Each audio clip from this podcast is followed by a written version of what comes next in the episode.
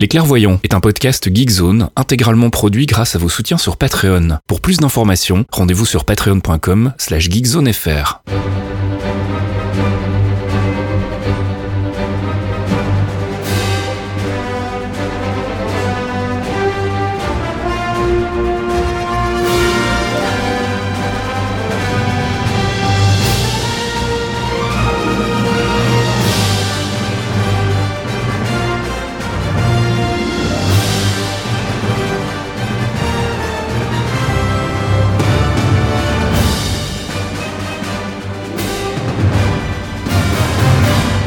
Bonjour à tous et bienvenue dans ce 63e épisode des Clairvoyants. Les clairvoyants. Before we get started, does anyone want to get out?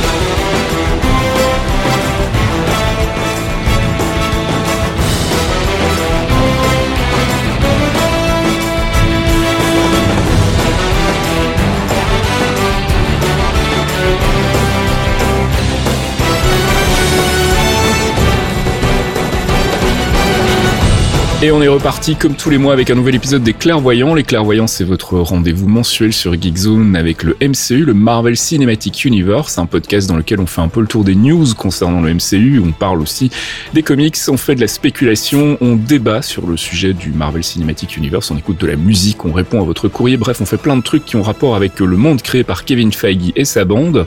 Et pour le faire, bah, comme chaque mois, je suis accompagné de mes deux acolytes, Fox. Bonjour Fox. Hello à tous, bonjour Faskill. Et bonjour Thomas, alias Archeon. Salut tout le monde. On va faire un focus un peu particulier ce mois-ci. C'est vrai que pour le moment, l'actu est un peu calme. Euh, vous le verrez aussi dans la partie théorie crafting. On n'a pas énormément de nouveaux éléments ces derniers mois. Donc on s'est dit, ben, on va en profiter pour sortir un peu des sentiers battus et des habitudes. Euh, plutôt que de vous parler de personnages en rapport direct avec les films, on va essayer de creuser un peu plus comme on l'a fait finalement le mois dernier, les comics. Et on va vous parler cette fois-ci donc des différentes teams euh, Avengers dans les comics. Enfin, peut-être pas toutes, mais en tout cas, on va faire un, panel des principales. Donc ce sera l'occasion de faire un peu le, tour de ce qui est possible. Ça peut toujours arriver dans le MCU, hein, on sait jamais. Donc ça, ce sera pour la partie focus. Et puis on parlera aussi bien évidemment beaucoup de Disney Plus et des nouvelles séries, parce qu'on a pas mal d'infos euh, nouvelles sur euh, bah, ces nouvelles séries qui arriveront à partir de l'année prochaine sur le nouveau service de streaming de Disney Plus. Et je vous propose qu'on y aille tout de suite avec notre section news True Believers. God, we haven't caught up in a spell, have we? The Avengers broke up. We're toast. Broke up? Like a band? Like the Beatles?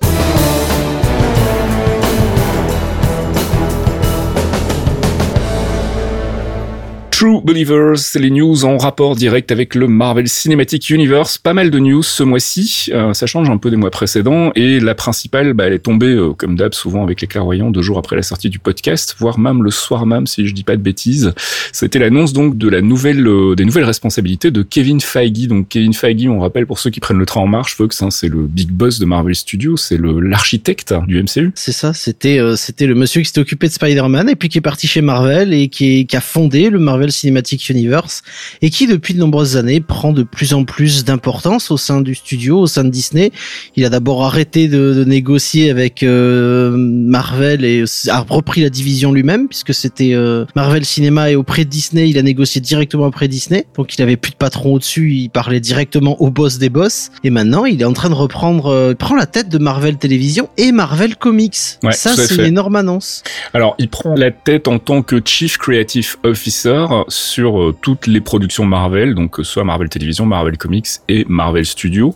Donc forcément, ça veut dire que du coup, euh, il court-circuite d'une certaine manière en fait euh, bah, euh, qui est déjà euh, aussi. voilà, qui était déjà un petit peu, euh, un petit peu derrière, un petit peu mis en retrait ces, ces dernières années. Euh, donc, il, il n'a plus de reporting à faire en fait avec Perlmutter, ni alors déjà plus au niveau de Marvel Studios depuis un moment, mais plus au niveau des comics et plus au niveau euh, de, de, la télévision. Donc ça veut dire que en gros, ce qu'on soupçonnait déjà les mois précédents, c'est-à-dire euh, euh, la fin de Marvel Télévision en fait, et puis le départ de Jeff Lubb, ça a l'air de, de, se confirmer.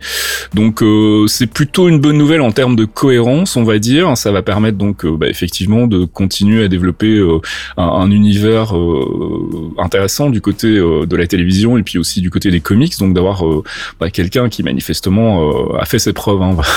On va pas revenir sur les 11 ans passés du MCU. Il sait comment gérer un univers cohérent et un univers cinématique. Donc il n'y a pas de raison qu'il puisse pas réussir aussi du côté des comics et aussi du côté de la télévision. Est-ce que ça va euh, donner lieu à des nouvelles productions Marvel TV ou est-ce que ça va donner lieu à la fin de Marvel TV Honnêtement, j'en sais, j'en sais rien pour le moment.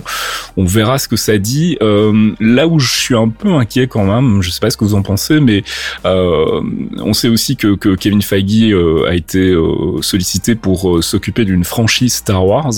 Est-ce que ça commence pas à faire un peu beaucoup de boulot pour un seul homme en fait tout ça? C'est ce que je me dis aussi. Ça fait beaucoup. Après, Star Wars a été annoncé comme en mis en hiatus après l'épisode 9. Ils vont certainement faire un hiatus de deux ans sur Star Wars avant de repartir sur une nouvelle série et de, de... il y a les séries Disney Plus à côté qui vont compenser pendant ce temps. Mais très bonne série d'ailleurs, je, je, fais une petite parenthèse, mais si vous n'avez pas encore maté le, le pilote de, de, Mandalorian, c'est vraiment très très bien. Et, moi personnellement, qui avait un peu décroché de Star Wars avec les derniers films, ça m'a vraiment réconcilié avec l'univers.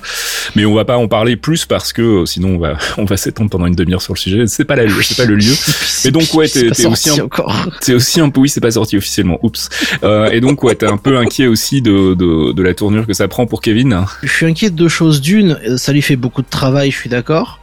De deux, euh, il se peint quand même une cible gigantesque au milieu du front euh, pour tous les, les gens qui, qui commencent à avoir des critiques envers Marvel ou qui sont pas forcément des ultra fans du MCU. Du coup, tout ce qui se passera à, à l'avenir sera de la faute de Kevin Feige. Si les mecs font un run de comics qui est pas top, c'est la faute de Feige. Comme ça a été à l'époque, puisque c'était ses responsabilités, euh, de la faute de cette ordure de Joe Quesada, hein, Brian New Day, n'oublions pas. Never forget Spidey Dead. Euh, mais c'est compliqué là. Là, je trouve que ça fait beaucoup.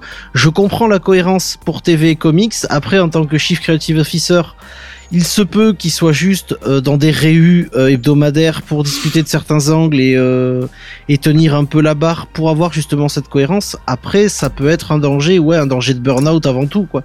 Moi, ce que je pense, hein, et m'arrêtez si je me trompe, hein, mais c'est que ce que Feige a prouvé aussi depuis qu'il a pris la tête de Marvel Studios, c'est qu'il a réussi à bien s'entourer et surtout à déléguer, à déléguer intelligemment. Et je pense que s'il continue à reproduire ce schéma de délégation intelligente, ça ne peut que bien fonctionner.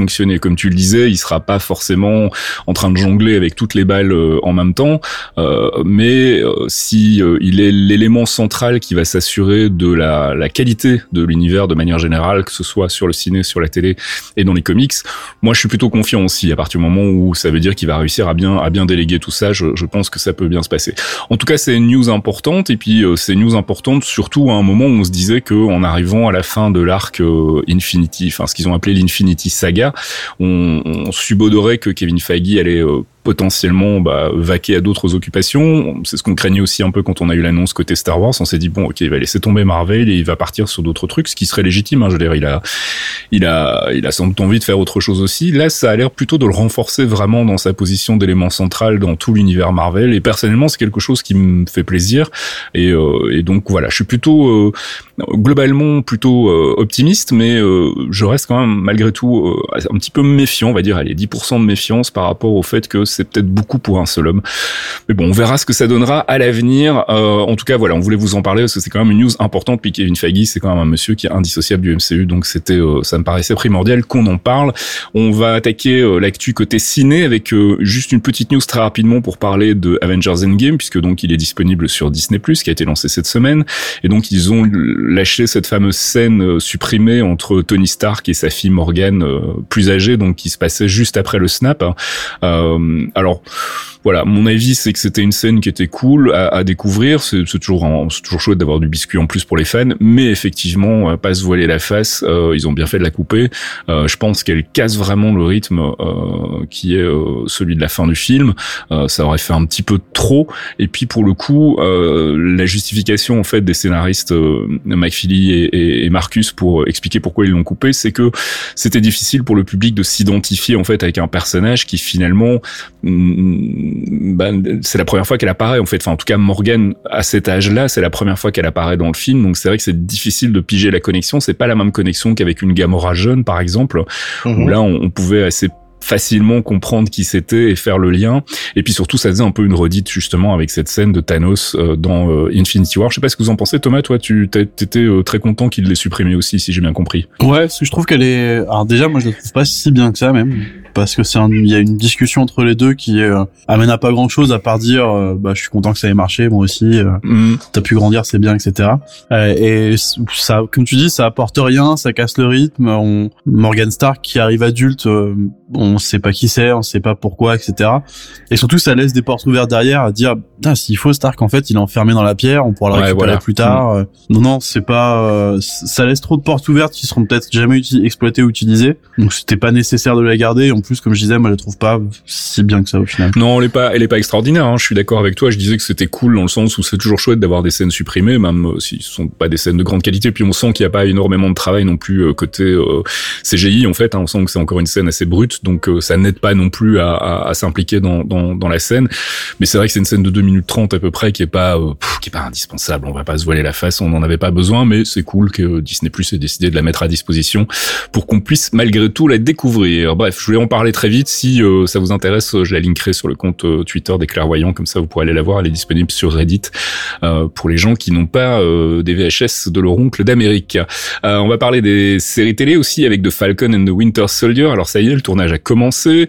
Euh, on a quelques infos, en tout cas quelques rumeurs sur le, scénario, euh, scénario qui pourrait tourner, mon cher Fox, autour d'une menace virale, ce qui pourrait faire une connexion avec Civil War en fait, euh, si tu te rappelles. Oui, parce que c'était le scénario de Civil War si, si de Robert Downey Jr. ne signait pas son contrat renouvelé avec Marvel, mm. et donc ils avaient commencé à écrire une base de scénario qui donnait une menace virale importante autour euh, d'une cible, euh, notamment ça devait être une ville, je crois, une ville importante des États-Unis, et il y avait un choix. On accusait évidemment les super-héros de n'avoir rien fait ou je sais plus quoi, euh, ou de les avoir carrément d'avoir fait une, une, attaque virale. Et c'était le début de la scission et de la Civil War qui aurait été euh, quelque chose d'assez violent sans Iron Man pour le coup. Mais c'est le début du film en fait finalement, c'est c'est resté dans la version finale du film de Civil War puisqu'au début donc il chasse euh, Crossbones et euh, Crossbones veut mettre la main sur manifestement une arme biologique qui semble être un virus. Donc on avait encore des reliquats en fait de, de cette idée-là dans le film. Et c'est vrai que alors moi je connais pas bien les, les arcs dans les comics, on parle notamment du virus X ou de la Mad Bomb qui sont deux arcs des comics a priori qui tournent autour d'une menace virale. Donc il pourrait s'agir de ça euh, voilà, je, voulais juste en parler. On, on, va pas s'étendre sur le sujet parce que ça reste encore pour le moment des, des rumeurs. Euh, on en aura, euh, on en aura le cœur net dans, dans les mois qui viennent puisque le tournage est en cours. Donc je pense qu'on va commencer à avoir des bribes d'infos un peu plus sérieuses sur la série. On a vu les costumes, ils sont pas mal. Pour voilà, il y a les premiers artworks qui sont sortis donc sur Falcon, US Agent et Winter Soldier qui a désormais une étoile américaine sur le bras. Mhm. Et puis Zemo avec son masque, on a enfin eu une image donc qui était tirée de cette fameuse petite séquence vidéo qui avait été montrée euh, à la Comic Con, si je ne dis pas de bêtises, mhm. euh, l'année dernière. Donc euh, non, pas l'année dernière, cette année en fait. Hein, c'est cette année qu'ils avaient montré les images. Ouais. Non, c'était c'était 23, oui en plus. Bref, voilà des news du côté de Falcon and the Winter Soldier, toujours prévu donc pour 2020. Eternals, on a appris bah, hier en fait que a priori ce serait Ramin Djawadi qui signerait la BO. Ramin Djawadi, rappelle, c'est le monsieur qui avait signé la première BO d'Iron Man. C'est aussi lui qui avait fait la bande son de la série Game of Thrones. Il y avait d'ailleurs plusieurs parallèles à faire entre les, les deux bandes son, on en avait déjà et parlé. Westworld aussi qui est excellente. Et Westworld tout à fait. Et Pacific, Rim, voilà. je me disais bien que marchait avec des gros robots, et qu'il y a des kaiju et des gros robots, Arkane, il est pas loin. Là, ce qui est marrant, c'est qu'en fait, j'en discutais juste avant avec euh, avec quelqu'un et ça tombe le sujet euh, maintenant. Voilà, exactement. Donc Ramin Djawadi, la BO de Eternals. on vous passera d'ailleurs tout à l'heure pour se rappeler un peu qui c'est, ce qu'il a fait, un extrait de la bande son du premier Iron Man. Chang-Chi and the Legend of the Ten Rings, nouveau, nouvelles infos concernant les bad guys. On savait qu'il y avait déjà le mandarin, que ce serait le vrai mandarin, et a priori donc il y aurait plusieurs bad guys prévus.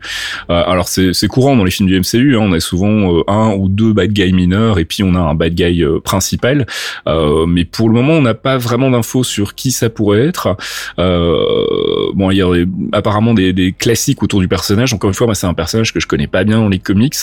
Euh, je vois sur la liste des, des, suggestions ou des spéculations qui sont faites euh, Tiger Claw, Razor Fist, Ghostmaker et Moving Shadow, euh, qui ont des connexions visiblement avec Shang-Chi dans les comics.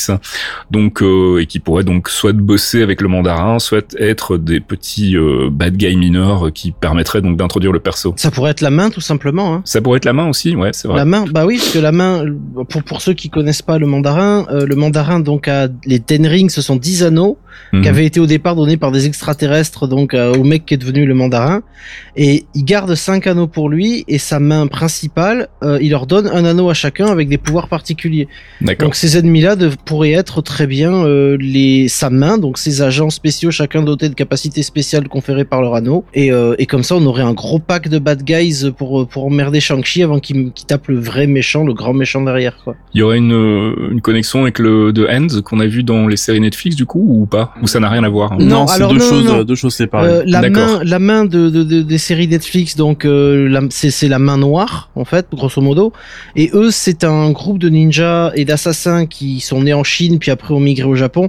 Mhm. Eux, ils existent. C'est la main. Lui, il appelle juste, il les appelle euh, sa main. C'est toujours sa main, c'est-à-dire sa main droite ou sa main gauche, si tu veux, parce que c'est, il a une main avec cinq anneaux, l'autre main est vide, mais il leur donne cinq, un anneau à chacun, et ils sont comme s'ils étaient leur bras droit, si tu veux. C'est leur bras, ils, sont leur bras droit, le bras droit de, pardon, du mandarin. D'accord. Bon, je dis ça, euh, j'en profite d'ailleurs pour rappeler, hein, comme on vous l'avait dit euh, il y a déjà deux mois, et puis on l'a répété le mois dernier, on a décidé de laisser tomber tout ce qui était euh, séries télé, production Marvel télévision, donc les séries Netflix et les séries comme Agents of Shield, Cloak and Dagger, etc. On n'en parle plus, sauf exception, vous verrez tout à l'heure à la fin des news. Bah plus maintenant, puisqu'il a pris la tête de Marvel TV. Ouais, mais c'est toujours pas considéré, enfin c'est toujours nébuleux en fait. pas sur Disney Plus en gros. C'est pas considéré comme canon et en tout cas vu ce qui va se passer, on en reparlera là aussi tout à l'heure avec les séries Disney Plus. Clairement, euh, le niveau d'intégration sera pas du tout le même. Donc euh, histoire de s'alléger un peu la conduite, on a décidé de ne plus du tout vous en parler, sauf cas exceptionnel. Euh, mais voilà, donc quelques news du côté de Shang-Chi, des news aussi du côté de Doctor Strange 2. première news, c'est que apparemment donc il y aurait une première version du scénario qui serait en train d'être rédigée. Et on pensait que ce serait si Robert Cargill qui reviendrait comme pour le premier Doctor Strange. C'était en tout cas la rumeur qui était sortie au début de l'année. Euh, a priori, ce ne serait pas le cas puisque Marvel Studios aurait débauché Jed Bartlett, euh, qui est une jeune scénariste hollywoodienne qui avait bossé sur un scénario euh, qui est dans la blacklist. Alors, je sais pas si vous savez ce que c'est la blacklist à Hollywood, mais c'est cette fameuse liste de scénarios, cette manne de scénarios en fait qui sont pas produits, qui n'ont jamais été produits, mais qui sont mis de côté à Hollywood parce que on estime que c'est des bons scénars et qu'on en fera peut-être quelque chose un jour, ou en tout cas ça permet de garder un œil sur le nom des gens qui les écrivent. Elle avait pour le coup écrit un scénario qui s'appelait Miller's Girl et qui racontait donc euh, une histoire de coming of age, comme on dit en, en, en anglais. Donc, je sais pas comment on traduirait ça en français, mais euh, de, de passage à l'âge adulte. De passage à l'âge adulte, voilà exactement. Merci Fox. J'ai du mal avec le français aujourd'hui. Euh, et qui explore donc et qui explore, merci, et qui explore donc la relation entre un prof et sa protégée. Alors est-ce que c'est la raison pour laquelle Marvel a décidé de l'engager? On sait que Doctor Strange in the Multiverse of Madness va bah, de la relation entre Strange et Wanda, qu'il va y avoir euh, pas mal de problématiques par rapport à ça. Donc ça pourrait être une des raisons pour lesquelles ils ont décidé peut-être de récupérer Miller's Girl finalement son scénario et de l'adapter à la sauce euh, Marvel Cinematic Universe. En tout cas, donc elle bosse sur une première version du scénario. Donc là aussi, euh, je pense qu'on va commencer à avoir des infos et des infos. On en a eu puisque Kevin Feige a confirmé donc non seulement il y aurait des tie-in ou plutôt des lead-in en fait du côté de WandaVision. Donc WandaVision serait une sorte de setup pour Doctor Strange 2. Et ce qu'on ne savait pas, euh, et euh, c'est la première fois qu'on l'a appris il y, a, il y a quelques jours, c'est que Loki serait aussi un lead-in pour Doctor Strange 2. Donc ça, c'est plus surprenant. On va pas en parler maintenant. On va se garder ça pour la partie théorie crafting et spéculation. mais donc voilà, quand même pas mal de connexions assez claires et nettes entre les, les séries Disney Plus et, et les, films du, du Marvel Cinematic Universe. Moi, je suis plutôt content. On y reviendra tout à l'heure. On spéculera un peu sur ce que ça pourrait vouloir dire. Euh, quelques news aussi du côté de Thor Love and Thunder. Une news en l'occurrence puisque Taika Waititi a confirmé qu'on reverrait Korg. Je sais que toi, Fox, ça va pas te faire marrer vu que tu n'avais pas trop aimé le traitement de Korg. moi, c'est un personnage que j'adore. C'est moi de euh, Master 69. c'est ça.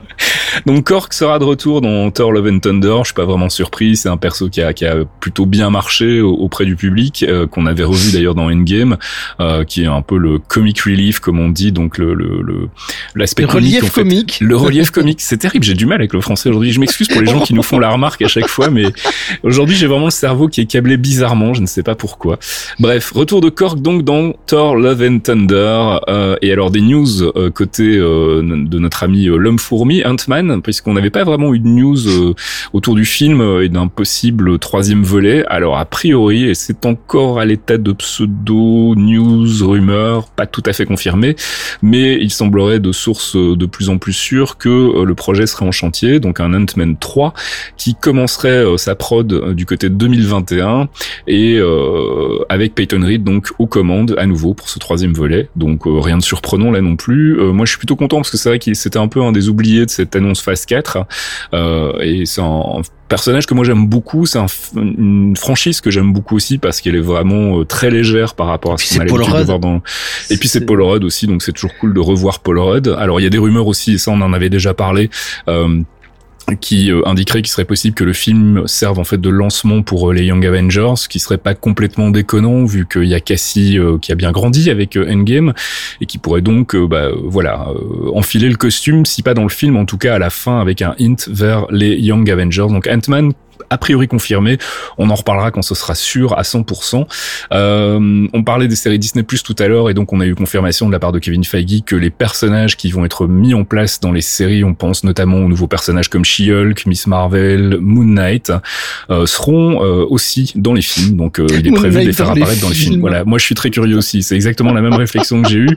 Autant Miss Marvel et She-Hulk, pas de problème. Autant Moon Knight, je voilà. Où est-ce qu'ils vont le mettre Je ne sais pas trop. Euh, Peut-être en Doctor Strange, je sais pas. Enfin voilà, oh, je, je, sais pas. Donc euh, ça c'est plutôt une bonne nouvelle. Ça veut dire aussi que ça va pas être des univers euh, séparés. Ça va être vraiment euh, voilà, c'est des personnages peut-être un peu plus qui seront peut-être un peu plus mineurs dans les films et qu'on va se permettre donc de développer sur le long terme dans des séries télé pour après les, les, les utiliser dans les films. Donc moi je suis très impatient de voir des interactions entre Miss Marvel et Captain Marvel par exemple. 63 émissions plus tard. Voilà, tout est enfin connecté. ou She-Hulk avec euh, le reste de la troupe des Avengers. Donc ça, ça peut être, euh, ça peut être vraiment sympa. Donc ça, c'est une bonne nouvelle et on en reparlera aussi tout à l'heure de ces connexions entre les séries Disney Plus et euh, les films, notamment d'un point de vue spéculation, mais aussi d'un point de vue bah, public en fait parce que ça va pas être facile pour les gens de, de suivre tout surtout que Kevin Feige a déclaré donc euh, ce serait important de voir les séries télé pour bien tout comprendre dans les films. On, on va nuancer ça tout à l'heure mais euh, on se garde ça pour euh, pour le, le, débat en fin d'émission. Des news du côté de Loki aussi puisqu'on a appris donc outre le fait qu'il servirait de lead-in à Doctor Strange 2 qu'il y aurait du voyage dans le temps. Et ça on en parlait déjà depuis un moment parce que bon on nous avait expliqué que Loki ben suivrait les aventures de, de notre personnage préféré euh, dans différentes époques euh, et euh, le fait qu'à chaque fois ils mettent le souk dans, dans, ces différentes époques et on s'était déjà posé la question de se dire oui mais il est parti avec le Tesseract qui est pas a priori quelque chose qui lui permet de voyager dans le temps. Ça a été confirmé par le producteur Steven Broussard qui est un des producteurs exécutifs sur le MCU qui nous a donc confirmé qu'il y aurait effectivement une grande composante voyage dans le temps dans la série Loki Là aussi, on sait pas trop comment, mais on va se garder euh, ce biscuit-là pour en débattre tout à l'heure dans le théorie crafting. Donc, ça sera intéressant de savoir comment il va pouvoir voyager dans le temps, en sachant qu'il ne part qu'avec le Tesseract. Donc, euh, voilà, ça confirme en, gros ce qu'on savait déjà, mais ça n'explique toujours pas comment. Et euh, là-dessus, on va pouvoir spéculer comme des sauvages tout à l'heure. Miss Marvel, le tournage devrait commencer en avril 2020 et pas en septembre, comme on vous l'annonçait le mois dernier. Et a priori, on se dirige vers un bad guy qui serait dit Inventor. Est-ce qu'il y en a un de vous deux qui veut nous ah en parler. Je pense que Thomas le connaît aussi, mais c'est Thomas Edison, la perruche. Enfin, le un clone en fait. Hein. C'est un clone. Alors si j'ai bien compris, c'est un clone oiseau de Thomas Edison. Alors en fait voilà, c'est qu'il y a, il y a un, il y a, eu un scientifique, j'ai plus son nom en fait, qui a s'est décidé de cloner Thomas Edison. Mhm. Et malheureusement le, le, le process de clonage s'est mal passé parce que le l'ADN d'Edison s'est retrouvé mélangé avec celui de, de l'oiseau du scientifique. Je sais plus ce que c'est comme type d'oiseau. un cacatoès. peut-être un cacatoès, peut-être un genre de perroquet, une perruche, un, truc, un, oiseau à la con, quoi. Et euh, bah du coup, on se retrouve avec un Thomas Edison euh, qui a un bec, qui a une espèce de mèche dégueulasse. Il a une euh, crête de plume jaune comme un cacatoès blanc, c'est ça? Et justement, c'est intéressant qu'il serve de ce personnage-là pour faire le premier bad guy de, de Miss Marvel parce qu'il a été introduit pendant le l'arrivée de Kamala Khan. En fait, si je dis pas de conneries, il fut 5 ou 6 c'est un de ses premiers vrais bad guys. Hein. C'est ça, voilà, ouais. Mais euh, le l'origine du truc est juste, euh, bah c'est what the fuck. C'est hein. c'est ça. c'est barré, hein. Quand tu le vois, en plus, il est, il est super méchant en plus, parce qu'évidemment, il a hérité du cacatoès. Ces oiseaux-là, c'est des teignes. Quand c'est quand c'est pas très gentil, c'est très méchant. Et du coup, lui, il est très très méchant. Tu vois, je me rappelle l'avoir découvert et je me suis dit putain, j'aimerais bien participer aux réunions euh, créatives Marvel pour savoir qui a validé ça en fait. Qui avait fumé quoi surtout, je pense. Donc voilà, d'Inventor dans Miss Marvel, on aura bien évidemment là aussi l'occasion d'en reparler si ça se confirme. Des news du côté de Hawkeye, puisqu'on a appris que la série donc se concentrerait sur le, la backstory de Clint Barton, ce qui est pas non plus vraiment une surprise. Hein. C'est avec euh, Black Widow, euh, son film va aussi euh, s'occuper un peu de nous expliquer ce qui s'est passé pour elle. C'est vrai que c'est deux des Avengers qui n'ont pas eu vraiment l'occasion de, de nous raconter leur backstory. Donc là, on va en apprendre un peu plus sur sur la sienne, et ça c'est une chouette nouvelle aussi. On a eu des premiers artworks sur sur euh, Kate Bishop, on sait qu'elle sera un personnage important de la série aussi, et Pizza Dog, donc qui est euh, le chien de Hawkeye, c'est ça, hein, si je dis pas de mhm. bêtises. Mhm. Pizza Dog, j'aime beaucoup ce nom. Donc voilà, pas grand chose de neuf là non plus, mais ça avance petit à petit, les news commencent à tomber. On a eu aussi les premières images euh, des Walif, donc on a eu un mhm. leak sur Reddit avec des images animées, cette fois-ci des images qui bougent, et euh, bah je sais pas ce que vous en pensez, moi j'aime vraiment beaucoup. Je suis pas un grand spécialiste de l'animation, mais je trouve ça super propre avec une vraie patte en fait euh, assez euh, c'est très américain dans le dessin et moi ça me plaît beaucoup et puis bah ça nous a permis de découvrir quelques trucs euh, qu'on supposait mais pour lesquels on n'avait pas encore vraiment de confirmation et notamment bah, le fait que ça va traiter en partie en tout cas euh, de euh, Steve Rogers en mode zombie puisqu'il y a une scène où on voit donc euh, euh Winter Soldier dans un dans un train je crois et il est en train de jeter c'est un bus. c'est un bus ok. Il est en train donc de se battre avec Captain America et le bouclier. Captain America en version zombie donc on part sur du Marvel zombie dans un des Walif donc je suis très très curieux tout à coup. Et puis on a eu d'autres voilà d'autres images de Peggy Carter en Captain je sais pas s'ils vont l'appeler Captain Carter Captain America ou Captain Britain avec un Steve Rogers, donc euh, bah, tout maigrichon, en version pré euh, pré euh, sérum de super soldat. Dans une armure d'Iron Man. Voilà, dans une espèce de d'armure, même c'est une espèce de grosse armure à la Hulkbuster. donc là aussi très très intrigué. Euh, très intrigué aussi par le Chala en, en Star Lord parce que là pour mhm. le coup la connexion elle est beaucoup moins évidente. On, on en parlait sur le Discord de, de Geekzone euh, avec euh, je sais plus qui et, et c'est vrai qu'il y a une connexion entre le Wakanda et l'espace hein, puisqu'il y a la fameuse météorite qui est tombée au Wakanda et qui leur a permis donc d'avoir ces, ces, ressources de vibranium. Mais en dehors de ça, je vois pas trop comment on va pouvoir nous expliquer même dans un Walif comment Chala est devenu Star Lord. Donc je sais pas Thomas, t'as un truc à dire sur le sujet? Moi comme ça parce que je vois sur l'image de, de T'Challa en Star on voit derrière le réceptacle de la de la Power Stone et je me je verrais mhm. bien un lien avec ça en fait que le, le, vibranium en fait ça soit un métal qui a été corrompu par la Power Stone. Mais le, premier truc qui met une claque c'est la DA ouais, parce qu'on dirait des pages de comics animées en fait. Et, euh, en plus c'est tout en full 3D hein. c'est de la full 3D avec un, un, recover. Ils en font beaucoup. C'est quelque chose qui est arrivé pas mal ces dernières années avec évidemment le l'augmentation de capacité d'animation et euh, les nouveaux moteurs de rendu et tout. Mhm. C'est quelque chose qu'on voyait beaucoup au Japon, que les mecs de Rooster Teeth font très bien aussi avec la série Ruby depuis pas mal d'années. Mhm. Et là, ils sont partis sur ce design qui est au final super efficace, ça te permet d'avoir une animation qui est très rapide, euh, d'avoir des effets qui pètent avec des vrais effets de lumière qui pètent mais qui sont pas en 2D, donc t'as vraiment du placement de lumière dans l'image et ça te donne un effet. Enfin, quand tu vois T'Challa, euh, T'Challa qui arrive avec, qui enlève son masque et le rayon de lumière, il est vraiment placé là au bon moment et c'est fabuleux. Ouais, ouais c'est très joli. On vous linkera là aussi dans, dans, enfin sur Discord, on, en a parlé, mais sinon passez sur le trade, le trade MCU sur Geekzone, on, on va linker donc ces fameuses images, ces images qui bougent de des Walif et moi je suis très très très excité par par cette série là. donc ça c'est pour 2021, c'est ça, hein, si je dis pas de bêtises. Normalement oui. Pas pour tout de suite.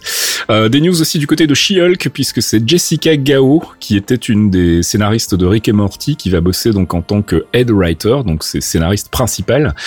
Je sais pas trop quoi en dire. En fait, je, je, alors pour le coup, je vais vous faire un aveu, je suis pas du tout un adepte de Rick and Morty. Ça fait des années que ça traîne sur mon disque dur et qu'il faudrait que je m'y mette un jour, donc j'ai pas vraiment de culture de, de la série. Moi, j'aime beaucoup Rick and Morty et euh, l'écriture de Jessica Gao, elle avait donné euh, quelques interviews il y a un moment dessus à l'époque où elle travaillait avec le reste de l'équipe. Mhm. Et euh, si, si elle garde le ton de, de, de, ses précédentes contributions, ça peut être super fun et d'avoir une, une Qui est. Euh, et maintenant, c'est moi qui ai pas le terme en français, mais qui est très witty, tu vois, qui est très comment dire, piquante ouais, qui est pleine d'esprit et euh, piquante vraiment. Genre qui va vraiment envoyer chier des mecs et puis les soulever par le pied, ça peut être très très drôle et avoir des, des situations assez cocasses. On va finir par devoir mettre des sous-titres clairvoyants. Euh, on continue sur les séries télé avec Moon Knight puisque on a appris donc que c'était Jeremy Slater euh, qui serait euh, donc scénariste principal, head writer comme on dit en, en anglais. Euh, et il a bossé lui pour le coup sur Umbrella Academy. Donc moi j'étais pas un gros fan d'Umbrella Academy de l'adaptation Netflix. Après ça fait le taf donc euh, à partir du moment où on lui file du bon matos, je pense que ça peut être intéressant. Et puis je pense qu'il y a une, connexion à faire entre le côté quand même très très dark et très euh, gritty euh, de Umbrella Academy avec Moon Knight. Donc je pense que c'est là aussi bon casting côté côté scénariste pour Moon Knight. Donc on verra ce que ça donne. Et on parle de plus en plus donc comme antagoniste principal d'un perso que pour le coup je ne connais pas non plus qui s'appelle Stained Glass Scarlet. Elle, je l'adore. C'est vrai? Alors, ah ouais, c'est un perso. Moi, j'adore Moon Knight, alors évidemment, mais Scarlett, c'est un personnage très très dur. C'est un personnage, en fait, c'était une nonne. D'accord. Elle était nonne. Oh non, mais attends, c'est on est part, on part sur un truc qui est très pété. Hein. Oui, elle bah était nonne. Elle a rencontré un homme dont elle est tombée amoureuse, euh, qui était un, un criminel de bas étage, qu'elle pensait sauver. Ça a pas marché. Ils ont eu un enfant, un fils, qui est lui à son tour devenu criminel. Elle a voulu le sauver, euh, ça a pas marché non plus, et là ça a tourné très très mal. Et en fait, Scarlett est devenue euh, une vigilante, donc euh, un super héros mais euh, sans super pouvoir réel. Et elle a commencé à essayer d'arrêter son fils parce qu'il faisait vraiment trop du caca, et elle a été obligée de le tuer parce qu'il était allé très très loin. Et du coup, elle s'est ça respire la joie de vivre tout ça. Ah, elle respire pas la joie de vivre, Scarlett. Hein. Et du coup, elle est devenue donc euh, Stain, Glass Scarlet. Donc euh, Stain Glass, c'est euh, un vitrail en fait, vitrail écarlate. Mm. Et elle se bat avec des couteaux, quelques armes à feu, mais surtout une arbalète. D'accord. Et elle tue tous les criminels qui ont été. En fait, elle chope les criminels qui ont été liés à son fils à chaque fois qu'il y en a un qui était lié à la chute de la criminalité, dans la criminalité de son fils, elle le tue. D'accord. Et elle est très liée à Moon Knight parce qu'elle a un lien psychique avec lui. Il y a pas un truc où elle a appris à se battre? Alors je sais, je connais pas des masses le perso, mais elle a appris à se battre en étant euh, gardienne d'hôpital psychiatrique ou de Alors non, c'est pire, c'est pire que ça. Elle était gardienne de prison. Oui, elle est, devenue gardienne de prison, tout à fait, dans une prison pour fans où il y avait des rixes tout le temps. Et du coup, elle a commencé à prendre des cours de, self-défense pour pouvoir se défendre durant les, les différentes rixes qu'il y avait. Elle est devenue experte en arts martiaux. Donc c'est une brutasse niveau corps à corps. Elle sait très bien utiliser les armes à feu aussi. Et il y a un truc, donc je vous parlais de ce lien psychique qu'elle a avec Moon Knight. On sait pas trop comment ça marche parce que c'est toujours Moon Knight, c'est le bordel absolu. Mais il se pourrait qu'en fait elle soit la réincarnation de la, de la déesse égyptienne Khonshu que vénère donc notre ami Mark Spector, et la déesse de la lune qui aurait donné son pouvoir. Donc du coup, quand il s'est barré et euh, en antagoniste, oui, parce qu'ils se sont au début des où elle est apparue dans, la, dans les premières séries de Moon Knight où on la voit apparaître, euh, il, il essayait de l'arrêter. Il a essayé de l'arrêter plein de fois. Ils se sont, elle lui a foutu de branler. Il y a, il y a, il y a certains, certaines issues où elle lui met une branlée mais monumentale. Hein. Il rentre, il est carpette tellement elle a, elle a rossé. Et au final, ils arrivent à créer ce lien et euh, au moment où ils pensent l'arrêter et la tuer parce que elle a quand même tué beaucoup de criminels aussi. Et puis euh, dans des trucs assez graphiques, on va dire, il a fini par la laisser partir parce qu'il comprend euh, quel est son désarroi et pourquoi elle le fait. Et du coup, on va la retrouver de temps en temps au, autour de Moon Knight à l'aider à gérer certains criminels. Et quand elle veut lui parler, elle, il suffit qu'elle pense à lui très très fort et ils peuvent avoir une espèce de monde psychique où ils discutent entre eux. D'accord. Je sais, par contre, je sais pas quelle personnalité de Moon Moon Knight elle rencontre à chaque fois parce que c'est un peu compliqué dans sa tête aussi. Bah, c'est surtout tu te dis quand Moon Knight considère que t'en fais un peu trop, c'est que t'en fais un peu trop quand même. oui, mais alors c'est plus compliqué que ça, c'est qu'elle en fait un peu trop et elle lui pique du travail. Si tu veux, le démarrage, il est un peu, c'est vachement bien. C'est un très bon perso. Stained Scarlett, donc comme antagoniste de la série Moon Knight, a confirmé aussi. Hein, pour le moment, c'est euh, c'est une sorte de rumeur, on va dire, mais en tout cas, c'est euh, vers ça qu'il semble se diriger. Puis dernière petite news avant de clôturer cette section.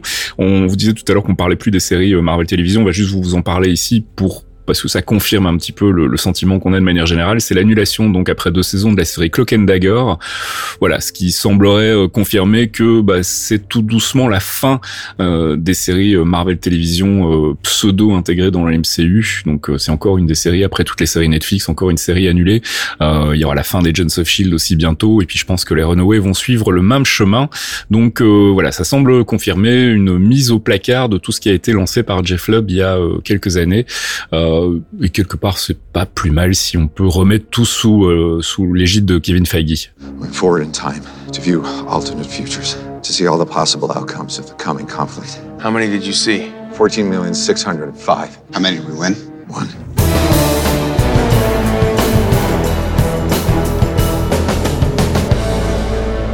Avengers, c'est pas l'heure, c'est notre séance récap, théorie crafting et spéculation. Vous lisez en ouverture de ce podcast. En ce moment, on a quand même pas beaucoup de news qui nous permettent de, de spéculer. Alors, on avait fait pas mal de, euh, de mises au point sur les big bad éventuels pour la phase 4 et la phase 5. Euh, on avait parlé un peu de ce qu'on attendait de ce côté-là. Euh, ce qu'on n'a pas fait encore, c'est euh, bah, c'est justement parler de ces connexions entre les séries Disney Plus et les films du MCU. Alors, on a eu une annonce, donc comme je le disais, de Kevin Feige il y a quelques jours qui disait que bah, ça va être important de mater les séries pour bien comprendre tout ce qui se passe dans les films. Donc justement, on parlait des tie-in, des lead-in même entre WandaVision, Loki et Doctor Strange 2, et toute cette idée autour du multiverse. Alors ça, c'est un truc dont on n'a pas encore beaucoup parlé. On va essayer de se, se, risquer à quelques spéculations sur le sujet. Euh, bon, déjà, le multiverse, c'est ce qu'il y en a un de vous deux qui veut rappeler globalement à quoi ça correspond dans les comics, en fait, euh, pour que les gens sachent à peu près de quoi on parle? Ça correspond à un beau bordel. c'est ça. C'est un bon résumé. ouais. Dans le multiverse, en fait, c'est les idées, bah, c'est pas euh, propre à Marvel, Marvel, hein, d'ici le fait aussi, mhm. c'est euh, le fait d'avoir une terre différente, donc une dimension différente pour pouvoir développer tes, tes idées. Donc les What If, c'est une terre à part, l'univers Ultimate, c'est une terre à part. Euh, on va avoir des trucs genre le cancervers, ces choses comme ça, qui vont être des dimensions différentes, enfin des univers différents.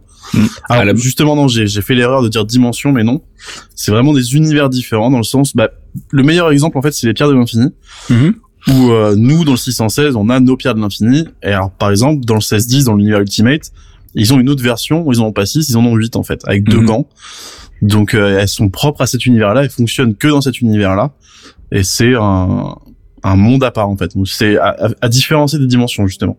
Alors à la base en fait c'était des, des multivers ça a été créé en fait pour permettre à, à Marvel Comics de rebooter euh, ces personnages, ces, ces arcs, ces séries sans pour autant annuler les précédentes. En fait, c'était une astuce quelque part pour dire bon, en fait, on va on va faire une nouvelle version d'Iron Man, une nouvelle version des Quatre Fantastiques, mais ça ne nie pas en fait ce qu'on a déjà fait avant. Et d'ailleurs, ces séries-là continuent aussi.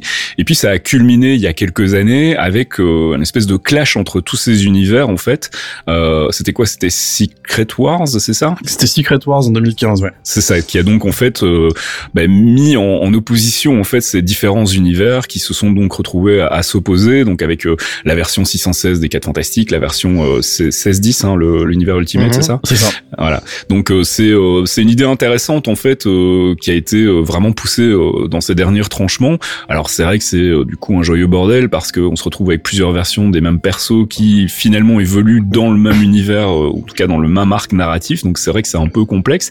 Est-ce que vous pensez que c'est la direction qu'on va prendre avec ce qu'on nous annonce comme multiverse du côté du MCU ou, ou est-ce que ça va être un autre, une autre forme de multiverse Moi j'y crois pas parce que justement l'objectif de Secret Wars c'était de remettre à plat toutes les différentes terre qu'ils avaient créée mhm. pour partir sur quelque chose de plus propre en fait. On en parlera mhm. justement dans le focus, mais euh, l'équipe A-Force, l'équipe féminine des Avengers, Mhm. C'était à la base une partie, euh, c'est dans une province du Battle World en fait, pendant Secret Wars, qui ensuite a été réutilisé, euh, réutilisé dans l'univers 616, qui est la continuité, les, les, les comics dans la continuité normale entre guillemets, on va dire. Mhm. On a aussi le cas de Miles Morales qui était euh, jusqu'à présent 1610 et qui est maintenant est présent en 616 aussi.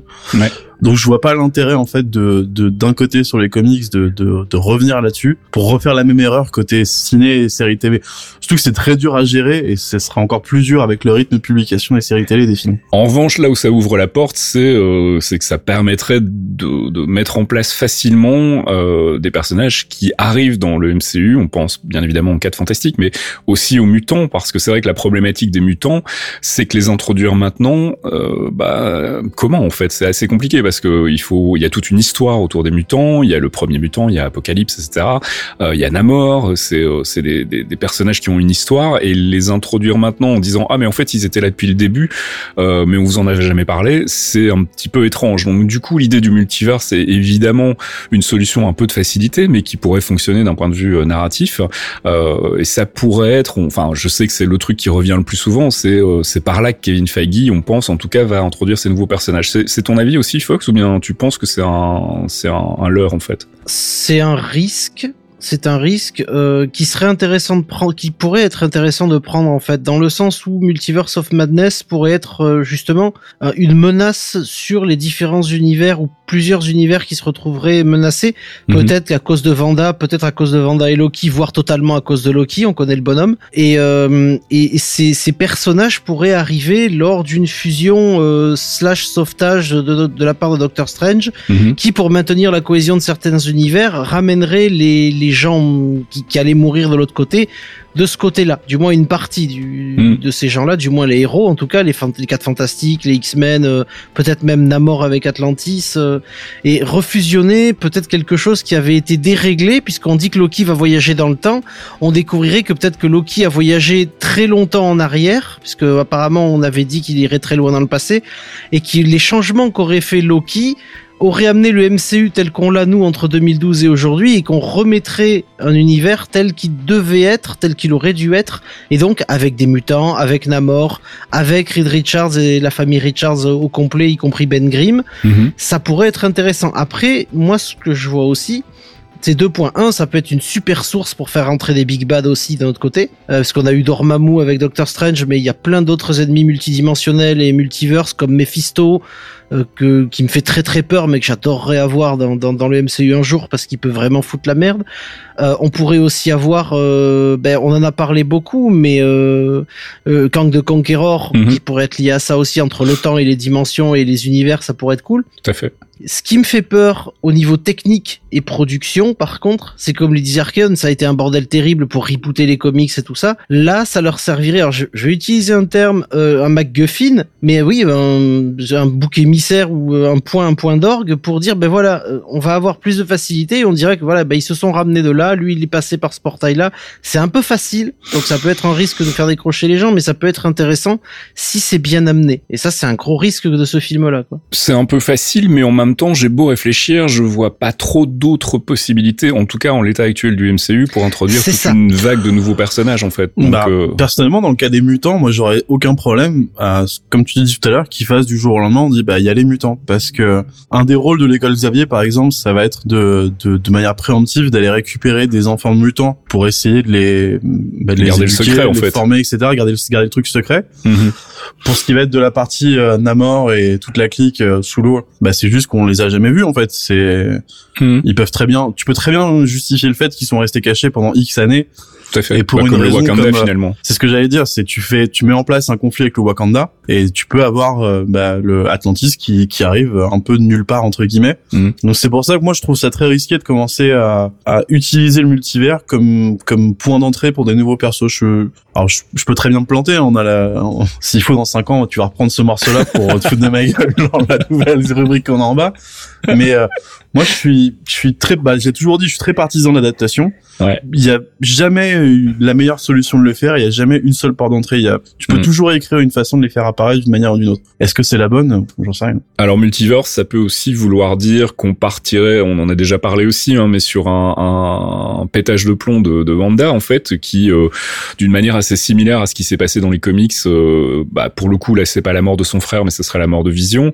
Euh, créerait en fait un, un univers artificiel euh, qui euh, serait en fait quelque part euh, un, une des dimensions, euh, un des univers parallèles de, de, de ce multiverse et qui bah, créerait une, une sorte de déséquilibre en fait, ce qui serait la raison pour laquelle euh, Doctor Strange devrait intervenir dans, dans son film.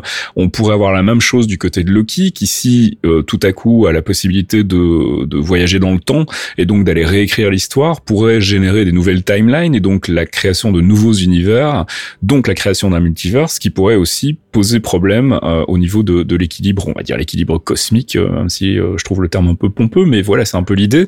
Euh, et c'est un peu ce qui se passe finalement dans, dans Secret Wars, euh, dans, dans les comics. Hein, c'est que le, le fait qu'il y ait plusieurs univers, au bout d'un moment, ça explose, ça, ça, les, les univers se- s'entrechoquent. Et l'idée, c'est que au final, il peut en rester qu'un, un peu à la Highlander. Est-ce que c'est dans cette optique-là qu'on va développer le multiverse dans, dans le MCU Pour le moment, en fait, c'est un peu un terme fourre-tout dans lequel on sait pas trop ce que Kevin Feige a l'intention de mettre. Euh, donc les, les, pistes sont multiples. Pour le coup, on a un multiverse de possibilités aussi de ce côté-là. Euh, mais c'est vrai que voilà, j'ai un peu l'impression que le, fait que les, les, les séries WandaVision et Loki soient liées à Doctor Strange et donc à cette notion de multiverse soit probablement lié aussi à cette notion d'équilibre et cette notion de bah oui, mais à chaque fois qu'on crée un nouvel univers, bah euh, ça pose problème en fait et que Doctor Strange justement son boulot dans son film, ça va de mettre un petit peu d'ordre dans tout ça, de calmer Vanda et euh, de revenir à une, à une réalité euh, telle qu'on la connaît aujourd'hui. Et si au passage ça peut permettre de faire venir d'autres personnages qui existent dans ces univers parallèles, pourquoi pas si c'est fait intelligemment moi j'ai vraiment pas de souci avec ça.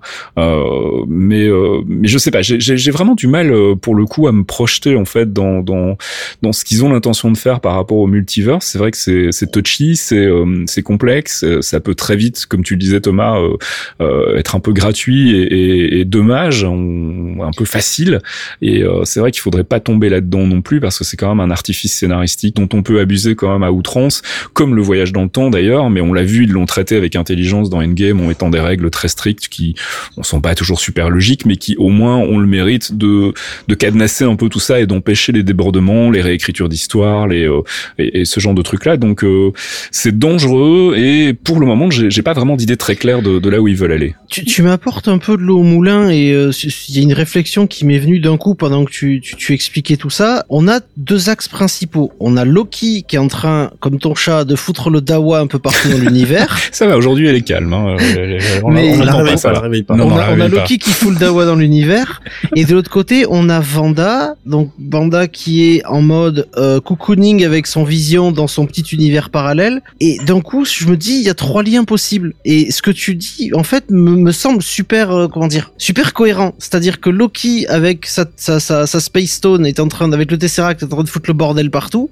Mhm. euh, Vanda, elle, s'est refermée comme une huître et fait sa, sa petite vie dans son univers enfermé avec son vision euh, rêvée et, euh, et son petit monde. Et Strange doit trouver Loki. Sauf que le seul lien que Strange a avec Loki, c'est Vanda. Parce que Vanda, euh, à cause du sceptre de Loki, est peut-être lié plus ou moins à lui d'une manière ou d'une autre. Et qu'il aille chercher Vanda pour pouvoir justement arrêter Loki. Et, le multivers serait évidemment la conséquence du bordel créé par Loki, qui est aussi le créateur par extension de Vanda. Alors tu as tu, tu dis que Doctor Strange a une connexion avec Vanda et plus qu'avec Loki. Moi la connexion que je vois avec Loki, c'est dans l'éventualité où Loki se téléporte euh, comme on l'a vu dans Endgame euh, se téléporte on ne sait où et euh, l'idée c'est qu'au moment où il se téléporte, on est euh, c'est quoi 2012 euh, la Time Stone est- existe toujours et il se pourrait que si Loki se dit bah OK, j'ai récupéré euh, la Space Stone, je vais aller chercher la Time Stone. On sait que quand on prend une pierre et qu'on l'enlève d'une d'une timeline en fait, ça provoque des soucis. Donc à partir du moment où où Loki chope la Time Stone, voyage dans le temps et commence à réécrire l'histoire, ça crée de facto des, des, des, univers parallèles en fait. Et donc il pourrait y avoir une connexion avec Doctor Strange qui apprend que la Time Stone, donc l'œil d'Agamotto, est tombé dans les mains de Loki dans le passé et que donc ça a créé un, un bordel sans nom.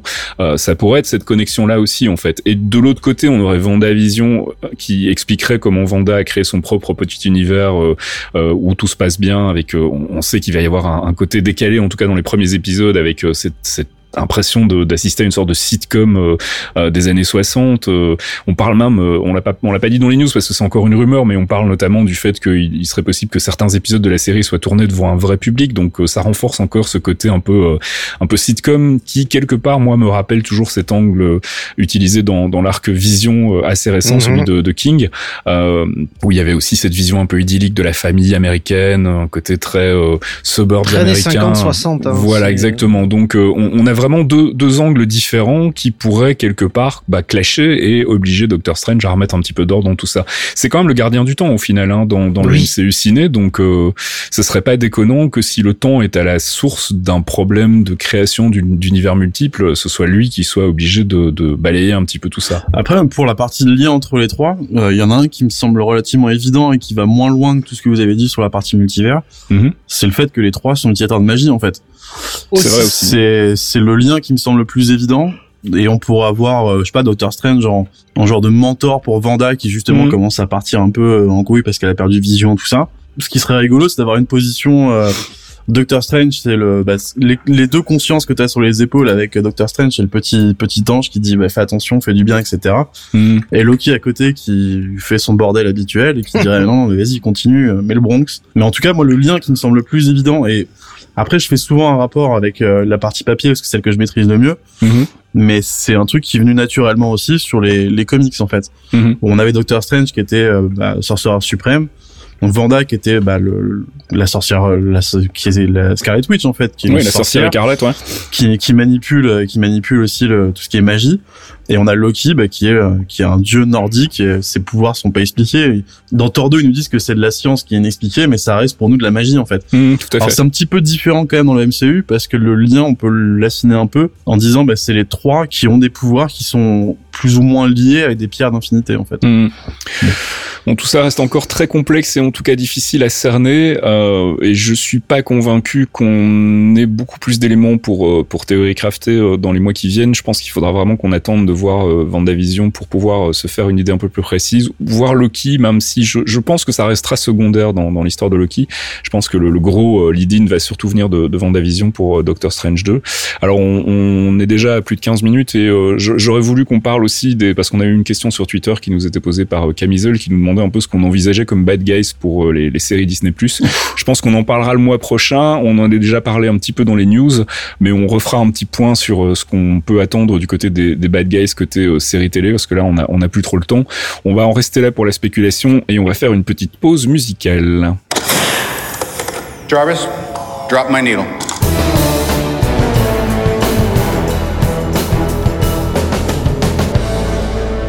Jarvis Drop My Needle, notre pause musicale tirée du MCU, on vous lisait tout à l'heure dans les news, Ramin Djawadi a priori s'occupera de la bande son du film Eternals et du coup on a décidé de réécouter ce qu'il avait fait pour le premier Iron Man et en l'occurrence j'ai choisi le morceau Merchant of Death.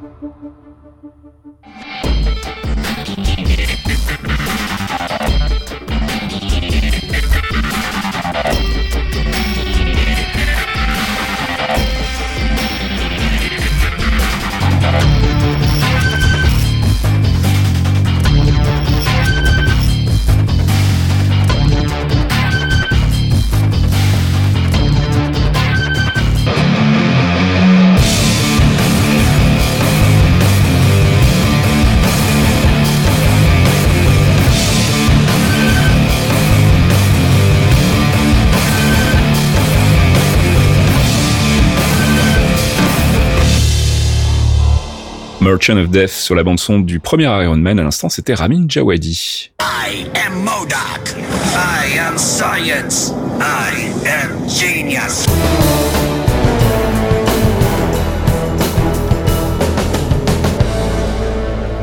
I Am Science, notre indémodable ami Modoc qui nous signale que c'est l'heure de faire un focus. Alors d'habitude on fait un focus sur un personnage, un arc des comics en rapport avec le MCU.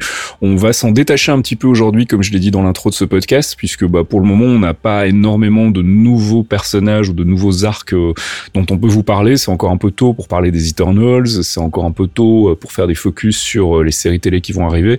Donc on a sondé un peu les gens sur Twitter, les gens qui nous suivent et on leur a demandé un peu ce qui les intéressait.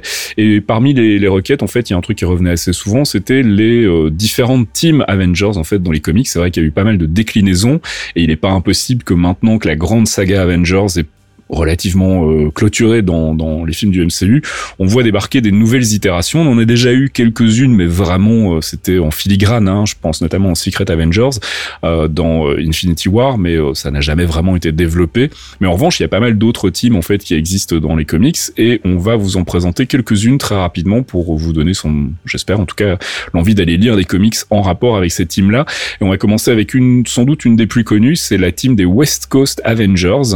Fox, si tu veux t'en occuper Bien sûr, avec plaisir. Je les connais bien, ceux-là aussi. Les West Coast Avengers, les, les Vengeurs de la côte ouest, comme on dit en français, ils ont été créés par Roger Stern et Bob Hall, et on les a vus apparaître au début des années 80 dans la première apparition qui était West Coast Avenger numéro 1 en 1984. Leur propre série donc. Ouais, j'étais tout petit. Alors d'abord, ça a été lancé comme une mini-série de 4 épisodes, et ensuite ça va être publié pendant 10 ans sur une centaine de numéros, ce qui est quand même important. Sur 10 ans, ça fait quand même 10 numéros, 10 à 12 numéros par an, ça va vite. Ouais, ce que je disais, c'est une des, c'est une des teams les plus connues, en tout cas les plus, euh, celle qui a eu le, le, plus de succès, on va dire. On va dire que, au sens de tout le monde, les West Coast Avengers, c'est la team B des Avengers, en fait. Mm, mm, mm, c'est vraiment les mecs qui vont là et euh, ils font leur truc. Ça a été créé à l'époque par notre ami Okai, parce que Vision lui avait demandé euh, d'élargir un petit peu la portée des Avengers et donc de rencontrer d'autres super-héros et d'Avengers en devenir en fait tout simplement. Et donc il va créer les West Coast Avengers qui vont s'installer sur la côte ouest. Alors le roster il est il est assez assez simple. Il y a qui était le papa, Mockingbird, Wonder Man, Tigra et Iron Man. Mais tu vas me dire, oui, mais Iron Man normalement est via New York. Mais oui, c'est pas le vrai. C'est pas le vrai, et ça on va le découvrir. Ils vont le découvrir eux-mêmes plus tard, parce qu'en fait c'est James Rhodes, c'est Rhodey qui va prendre une armure de Stark, parce qu'à l'époque il utilise l'armure de Tony, et donc ils vont s'installer à Los Angeles, ils vont faire leurs aventures avec les criminels, euh, on va dire de bas niveau, et petit à petit ils vont rencontrer des mecs beaucoup plus burnés comme Ultron. Et là ça pique un peu. Et comme pour sa grande sœur de des Avengers qu'on connaît de la côte est, évidemment elle garde, il y a une liste de membres relativement et elle inclut au fur et à mesure des personnages, euh, notamment Hank Pym qui va les rejoindre un peu plus tard en tant que consultant. Et les West Coast, ils ont été relancés récemment en 2018 avec une nouvelle équipe qui est composée d'Okai, de Kate Bishop, d'America Chavez et d'un certain Quentin Quire. Ok, donc ça c'est une team. Euh, moi je la sens bien dans le MCU. Je, pense que c'est une possibilité. moi, je, honnêtement, je kifferais voir Jeremy Renner avec les West Coast Avengers, mais mmh. euh, et Roddy, ça pourrait être très cool. Alors une autre team euh, qu'on connaît plutôt bien dans les comics, enfin en tout cas que moi je connais un, peu, c'est les, Great Lakes Avengers, mon cher Archeon. Les Great Lakes Avengers, les meilleurs des losers. Brofist. Ouais. Donc c'est eux, c'est une équipe qui a été créée par John Byrne. donc la première apparition, c'est dans West Coast Avenger 46 en 89. Il faut savoir que pendant le run des West Coast Avengers, John Byrne a récupéré euh, l'écriture pendant un petit moment et il s'est dit bah tiens, qui t'a créé des Avengers, on va en faire une. Donc là le le, pitch de départ est quand même super joyeux parce que ça commence avec euh, un homme tout à fait normal qui décide de se suicider et au final qui se rend compte que bah il peut pas mourir, ah. qu'il y a un pouvoir qui l'empêche littéralement de mourir en fait. Le, il est immortel. Donc il prend le pseudonyme de Mister Immortal, c'est tout à fait logique dans un sens. Et, euh, il se décide en fait de trouver des, des, des, gens comme lui avec des pouvoirs qui veulent faire le bien, qui veulent essayer d'aider la, la, société comme ils peuvent. Parce que comme le disait Fox, on a les West Coast qui s'occupent de la West Coast, logique. Et on a les Avengers qui s'occupent de la partie Est, mais ils ont personne au milieu. Donc du coup, il va essayer de fonder une équipe en passant une annonce dans le, dans le, journal pour trouver des personnes comme lui. Et dans le tas va répondre, donc on avait des, des noms comme Big Bertha, Dinosaur, Dorman, Flatman et un petit dernier qui s'appelle Leverboy, qui est en fait un mec qui a pas trop compris l'annonce et qui pensait rejoindre un groupe euh, SM, Borderline, tout ça, qui s'est un peu perdu dans le tag, on va dire. C'est vrai. Mais qui rejoint quand même l'équipe. Et donc du coup, tout ce petit monde va former l'équipe qui s'appelle les Great Lakes Avengers. Euh, mais par contre, pour ce qui est du nom, vous y accrochez pas trop parce que quand les Avengers, l'équipe principale, l'équipe Prime, on va les appeler, Mhm. se rendent compte qu'il y a des mecs qui commencent à leur piquer leur boulot et qui se font appeler les Avengers, ils leur envoient une, euh, une invitation de tribunal pour Si viol de propriété intellectuelle. Season 16 sur les Lakes, ouais. Mais ce qui est très rigolo, c'est que du coup, ils vont dire, ah bah ok, on va pas utiliser les Great Lake Avengers, donc on va s'appeler les Great Lake X-Men. Mais non, les X-Men vont faire pareil et vont commencer à leur dire non non euh, le nom c'est pas possible. Donc du coup le nom c'est un des running gags en fait de la série, le nom change quasiment tout le temps. Les Avengers du Midwest donc les Great Lakes Avengers. On passe du côté des Secret Avengers, on le disait tout à l'heure, on, on, les a entreaperçus euh, en tout cas une, une itération euh, version MCU dans Infinity War mon cher Fox. Eh oui, les Secret Avengers qui ont été créés quant à eux par Ed Brubaker euh, sur une idée de Mark Millar euh, quand même parce qu'il faut quand même le noter. Première apparition dans Secret Avengers 1 en 2010. Alors c'est Brubaker qui reprend ce nom pour en faire une équipe d'Avengers chargée des opérations secrètes donc toutes les, les, Black Ops du groupe en fait. Mm -hmm. Et la demande va venir directement du président des US euh, après la chute d'Osborne et de son Hammer pendant Dark Reign. Donc Dark Reign, on vous en a déjà parlé, c'est les c'est les Avengers de Osborne avec des méchants. Les Dark euh, Avengers. Les Dark Avengers, voilà. Tout à fait. Euh, Captain donc est toujours à la tête de ce groupe euh, de Black Ops, mais avec Black Widow, Nova, War Machine, Beast, Ant-Man et Moon Knight, parce que mm -hmm. Moon Knight il est là-dedans. Et à la différence des Avengers habituels qui répondent aux menaces, les Secret Avengers, eux, ils sont déployés de manière anticipée pour neutraliser toutes les menaces avant qu'elles en deviennent une. Donc du coup, c'est vraiment un groupe de Black Ops dirigé par Captain America qui agit dans l'ombre sur des menaces que personne ne voit jamais avant que ça pète. Secret Avengers, donc encore une piste possible, hein, même si elle a déjà été vaguement euh, euh, présente dans, le MCU, ça pourrait être intéressant. Je vois la présence de Moon Knight, par exemple, au roster me fait penser que ça pourrait être une des possibilités pour l'introduire dans l'univers cinématique côté cinéma. Euh, Thomas, on passe du côté des Mighty Avengers, New Avengers. Alors en fait, là, on a deux phases d'une même pièce, parce que ça okay. se passe pendant l'arc Civil War. Mm -hmm. Donc on va d'abord avoir les Mighty Avengers. Donc c'est une équipe qui a été créée par Brian Michael Bendis, qui a fait beaucoup mm -hmm. de taf sur les toutes les différentes équipes Avengers et Avengers. Et euh, donc la première apparition dans The Mighty Avengers euh, en 2007. Donc il y a beaucoup des, des, nouvelles équipes qui ont directement leur série.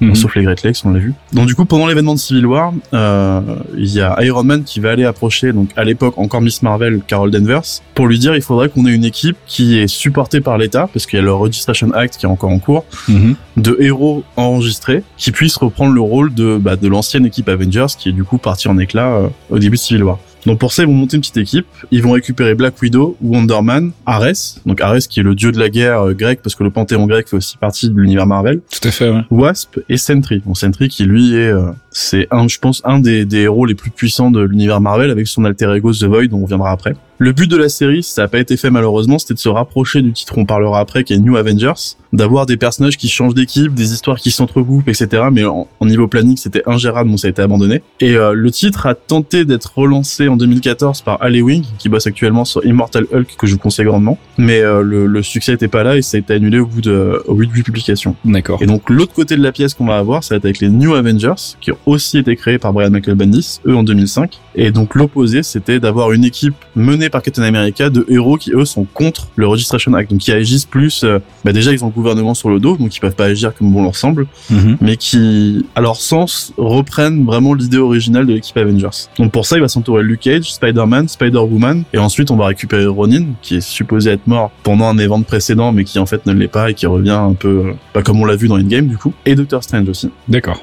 Donc c'est une équipe qui est plus proche en fait de l'équipe originelle et, et, en gros c'est un peu ce qu'on a déjà vu dans Civil War avec les deux clans en fait qui s'opposent même si ça n'a pas été nommé de la, de, la sorte. Hein. C'était euh, euh, d'un côté la team Iron Man et la team Captain America en fait. Donc c'est peu probable qu'on voit une nouvelle itération de ces, ces Avengers là dans, dans, dans, le MCU. Enfin en tout cas euh, vu sous cette manière-là, à moins qu'il y ait de nouveau un schisme dans dans le MCU, ce ce que je ne crois pas en fait. Enfin bon, on verra, je sais pas. Euh, les Dark Avengers, donc on en parlait tout à l'heure, euh, Fox. Eh oui, euh, Dark Avengers créé toujours par Brian Michael Bendis avec le, soutien de Mike Deodato. Eux, ils sont apparus dans le premier album Dark Avengers numéro 1 en 2009. Alors là, c'est un scénario, c'est post-Civil War évidemment, parce on est un peu plus tard. Il est devenu le héros de la nation après avoir soi-disant repoussé l'invasion Skrull. Notre ami Osborn, évidemment, est placé à la tête du Shield, qui va renommer donc le Hammer. Et il va être également chargé de, de créer donc cette nouvelle équipe d'Avengers après le lynchage public de Tony Stark euh, pour le problème des Skrulls et le reste. Il va prendre le, les armures de Stark, il va lui piquer. Il va prendre le nom d'Iron Patriot et donc d'avoir cette couleur, cette armure qu'on a dans le MCU justement chez Roddy en Iron ouais. Patriot. Iron Man 2, ouais. Voilà. Et il va s'entourer de super vilains plus ou moins réformés. Alors c'est moins réformé que plus. et il va leur donner des, des, des anciens de, de l'équipe d'origine. Donc on va retrouver euh, par exemple Daken, le fils de Wolverine, va reprendre le rôle de son père. Il va y avoir plein de personnages comme ça. Et les deux seuls qui vont rejoindre volontairement, entre guillemets, les Dark Avengers sont évidemment Ares, le dieu de la guerre, et Sentry. Sentry, donc, bah, Thomas le disait, c'est l'un des persos plus puissants. C'est un peu le Superman de Marvel. Sauf qu'accessoirement, il est complètement barge. Et ils vont rejoindre les Dark Avengers d'eux-mêmes, carrément, puisque Osborn souhaitait utiliser The Void, donc l'alter ego de Sentry, euh, pour son compte propre, pour son compte personnel et faire des plans pas forcément très, évidemment, catholiques, puisqu'on parle de Norman Osborn. Dark Avengers, on en a déjà parlé hein, dans les, épisodes précédents. C'était une, des équipes qu'on envisageait éventuellement pour pour une un des arcs en tout cas dans, le MCU. Ça pourrait être une, une chouette une chouette manière d'introduire Osborn, d'introduire justement un, un, une espèce de de bizarro Avengers en fait d'Avengers inversés donc des, des, des, bad guys qui deviennent les Avengers suite justement à une crise qui pourrait être effectivement une invasion Skrull ou autre on, ne sait pas encore trop à, à ce niveau là mais en tout cas c'est euh, ça reste une piste concrète qui pourrait être exploitée dans, dans la MCU alors on enchaîne avec E-Force. E-Force, on en a déjà parlé aussi, mon cher Thomas. E-Force, on en a déjà parlé bah, juste après la sortie d'Endgame, parce que c'était un des plans qui nous a vraiment beaucoup chauffé. Tout ce plan avec les héroïnes du film qu'on voit euh, s'aligner. Donc là, c'est une équipe assez récente qui a été créée en 2015 par euh, J. Willow Wilson, Marguerite Bennett et George Molina au dessin. Donc première apparition dans A-Force. Alors, j'ai noté première apparition dans A-Force numéro 1 2015. On va voir ensuite que c'est pas entièrement vrai. Ce qu'on a discuté tout à l'heure pendant l'arc Secret Wars, celui qui, qui regroupe un peu tous les univers Marvel dans un seul monde qui s'appelle le Battle World, on va avoir une province qui porte le nom d'Arcadia, qui est peuplée uniquement de femmes, qui est protégée par des super-héroïnes. Dans le temps, on va avoir America Chavez, qui est un espèce de penchant euh, féminin de Captain America. On va avoir Carol Danvers, Medusa, etc. Et à la fin de cet événement, donc tous les univers se retrouvent fusionnés dans le 616, dans la continuité normale. Et on va avoir un seul personnage qui s'appelle Singularity, qui elle va s'en rappeler et qui va aller chercher en fait les différents, euh, bah, les différents membres de d'Arcadia pour essayer de, de, de reformer une équipe pour l'aider, parce qu'elle est poursuivie par une autre entité. D'accord. Donc du coup, elle va retrouver Carol Danvers et elle va s'entourer de. Donc on a Captain Marvel, Medusa, She-Hulk, Singularity en fera partie aussi. On va retrouver la X-Men Dazzler aussi et euh, Nico Minoru qui est le l'ado qu'on voit dans Runaways avec le ouais, sceptre, euh, mm -hmm. la, la, magicienne. Et donc reformer une équipe d'Avengers uniquement féminine du coup. C'est une liste qui va évidemment évoluer comme toutes les, les teams Avengers, j'imagine. Si vous faites la lecture du, du volume, parce que c'est un des, des, trucs que je conseille de lire, vous allez voir sur la jaquette que dans les membres, on va retrouver Wasp, Emma Frost, il euh, y a Storm qui y passe aussi, donc quasiment toutes les héroïnes Marvel vont euh, vont passer dans l'équipe à un moment ou à un autre en fait. Ça, ça reste une piste aussi très concrète qu'on pourrait voir dans le MCU. On sait que Kevin Feige a un peu la pression par rapport à ça et qu'il en a parlé à plusieurs reprises et que c'est quelque chose qu'ils qu envisagent en tout cas. Donc je serais pas étonné que ce soit en développement en ce moment chez chez Marvel Studios. Euh, Est-ce que ça va se concrétiser? Moi, je pense que oui, et je pense qu'on pourrait même avoir ça assez rapidement en fait. Je serais pas étonné que ça fasse partie euh, euh, des plans pour la phase 5 ou en tout cas juste après. Et puis on va terminer avec un dernier groupe dont on a déjà beaucoup parlé aussi ces derniers mois. Euh, mon cher Fox, ce sont les Young Avengers. Eh oui, les Young Avengers qui ont été, quant à eux, créés par Alan Heinberg et Jim Chung. Eux, ils sont apparus il y a, déjà bientôt 15 ans, parce que c'était dans Young Avenger numéro 1 en 2005. Donc tu vois, ça date. Euh, les Young Avengers, alors qui c'est? Ben, ce sont des, des, des tout jeunes super-héros, ils sont tous adolescents évidemment, et c'est une équipe qui a été euh, fondée par Vision après les épisodes, donc les séries Avengers Disassembled, qui étaient supposées remplacer l'équipe principale dans le cas où celle-ci serait ben, soit tuée, soit complètement démontée et, et, et, les, et les membres emprisonnés ou éparpillés.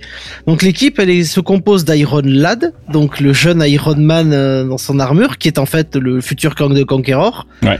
Euh, Hulkling, qui est un jeune Skrull qui peut, qui est métamorphe et qui peut prendre la forme de Hulk et qui est relativement vert. Euh, Patriote et Wiccan dont on a déjà parlé qui est euh, donc une sorcière toujours comme les autres équipes, évidemment, la liste des membres, elle va varier en fonction de l'histoire des personnages. Il y a Vice, il y a Kate Bishop, ou il y a Stature, Stature qui est le, nom de super-héros de Cassie Lang, euh, qui vont venir les rejoindre euh, au bout d'un moment. Dans leurs premières aventures, ils vont arriver à stopper euh, le donc toujours lui, Kang le Conqueror, mais ils vont se faire réprimander par Cap et Iron Man, qui les prennent pas du tout au sérieux, ils vont confisquer leurs équipements. Alors l'intérêt de la série là, il est de proposer une version orientée pour un, jeune, un public plus jeune, évidemment, Forcément, tout en gardant les liens vers l'équipe principale. Tous les Young Avengers sont liés d'une façon ou d'une autre à un personnage adulte, puisqu'on a Cassie Lang, qui est la fille de Scott, on a euh, Kate Bishop, qui est euh, la petite protégée de, de Hawkeye. Mhm. On va retrouver Iron Lad. Évidemment, Iron Lad, c'est le, le, le Stark dimensionnel, donc c'est le jeune Stark, qui est lié aussi donc à Tony. Donc évidemment, on retrouve tous ces personnages, et c'est une équipe, euh, c'est l'équipe des jeunes en fait, et c'est plutôt intéressant aussi à lire ça. J'avais lu il y a un moment, c'était pas mal. C'est un peu l'équivalent des Titans chez DC. C'est les fait. Teen Titans, c'est les Voilà, les Teen Titans. Euh, Et euh, bah voilà, on en parlait euh, il y, a, il y a déjà deux mois, même. euh, je pense qu'on a déjà dû les évoquer avant. Clairement, c'est une des pistes aussi qui est envisagée. On, on en parle beaucoup comme d'une potentielle euh, mini-série sur Disney+, et on en reparle d'autant plus qu'avec l'arrivée de Kate Bishop dans euh, Hawkeye, euh, le fait que Cassie Lang ait, ait grandi, en fait, je pense que c'est pas innocent non plus, avec euh, donc le gap qu'il y a eu au moment du snap, les 5 ans. Euh, elle est le fait que Spidey soit jeune aussi. le fait qu'il y ait Spidey aussi qui soit toujours dans le, dans le MCU donc euh, voilà tout, ça euh, met en place potentiellement des Young Avengers dans le MCU donc euh, je pense que ça fait partie des groupes qui sont les plus euh, les plus enclins à débarquer dans l'univers de Marvel Studios. Alors on va faire quelques recommandations de lecture très rapidement par rapport à tout ça. On va vous les lister très vite hein, puisqu'on vous a déjà fait le briefing sur euh, sur les groupes. On va pas revenir sur les arcs mais donc il y a quatre recommandations de lecture que tu voulais faire Thomas? Alors, il y en a trois et la quatrième, c'est plus un conseil pour les curieux, on va dire. d'accord. Donc la première, ça va être euh, New Avengers Volume 3, qui est sorti en 2013, Mhm. qui a été écrit par Jonathan Hickman, qui a fait un taf juste monstrueux sur les Avengers ces dernières années, c'est vrai et qui a été dessiné par Steve Epting. Euh, vous attendez pas à retrouver le roster dont on parlait juste avant, parce que, comme on le dit, le thème principal des Avengers, c'est que les rosters changent quasiment constamment. Ouais. Euh, mais cela, c'est, euh, pour moi, au niveau des New Avengers, je pense que c'est la meilleure histoire qui précède juste l'arc Infinity, on en a déjà parlé dans un autre focus, donc il vaut carrément le coup à lire, du coup. côté Young Avengers tu conseilles quoi du coup? Young Avengers, je suis parti sur Young Avengers volume 2 en 2013, qui a été écrit par Kieron Gillen, qui est euh, qui reprend. Alors pour là, on va retrouver le roster dont on parlait, donc America Chavez, Kate Bishop, euh, Weekend, etc. Et euh, c'est le plus intéressant dans le sens où c'est celui qui tourne le plus autour de l'opposition qu'il y a entre les Avengers adultes et les Avengers adolescents, d'accord et qui, qui à mon sens parle le mieux dans euh, le côté incompris en fait des, des Avengers qui font le même taf que les des Young Avengers qui font le même taf que les Avengers, mais qui arrivent pas à avoir la reconnaissance euh, de leur père comme ils le souhaiteraient. Quoi. Ok. Et puis forcément, on va parler évidemment de E-Force. De A-Force exactement. Donc celui, euh, comme je disais, c'est assez récent. Donc là, pour le coup, je pars sur le volume 1 qui est une mini-série de 5 exemplaires, si je dis pas de bêtises, qui est sorti en 2015, qui suit directement en fait l'arc euh, Secret Wars dont je parlais, qui parle de la formation de l'équipe. Et si jamais vous êtes curieux, ça vous a chauffé parce que c'est vraiment un très bon titre. Je vous conseille de suivre directement sur le volume 2 qui est tout aussi bon et qui est encore en cours du coup. Et puis une petite recommandation, comme tu disais, pour les curieux, d'un groupe dont on n'a pas parlé en fait.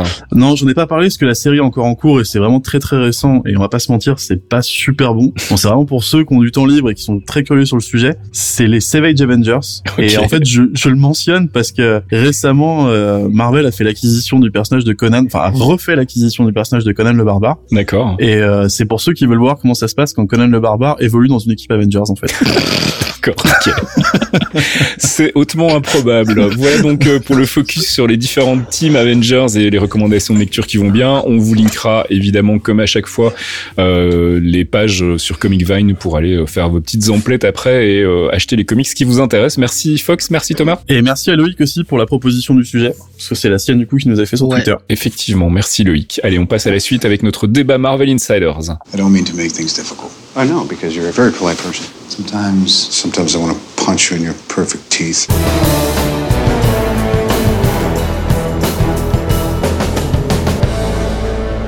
Marvel Insider, c'est notre moment analyse débat. On vous en a parlé tout à l'heure pour la section théorie crafting. On a donc appris de la bouche de Kevin Feige que les séries Disney Plus seraient a priori importantes pour comprendre les films.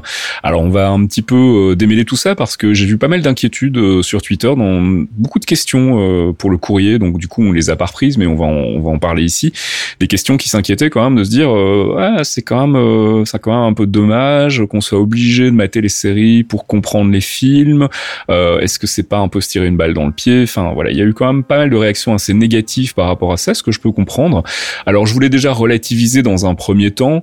Euh, je pense que Kevin Feige et Marvel Studios de manière générale sont assez malins que pour pas justement se tirer une balle dans le pied.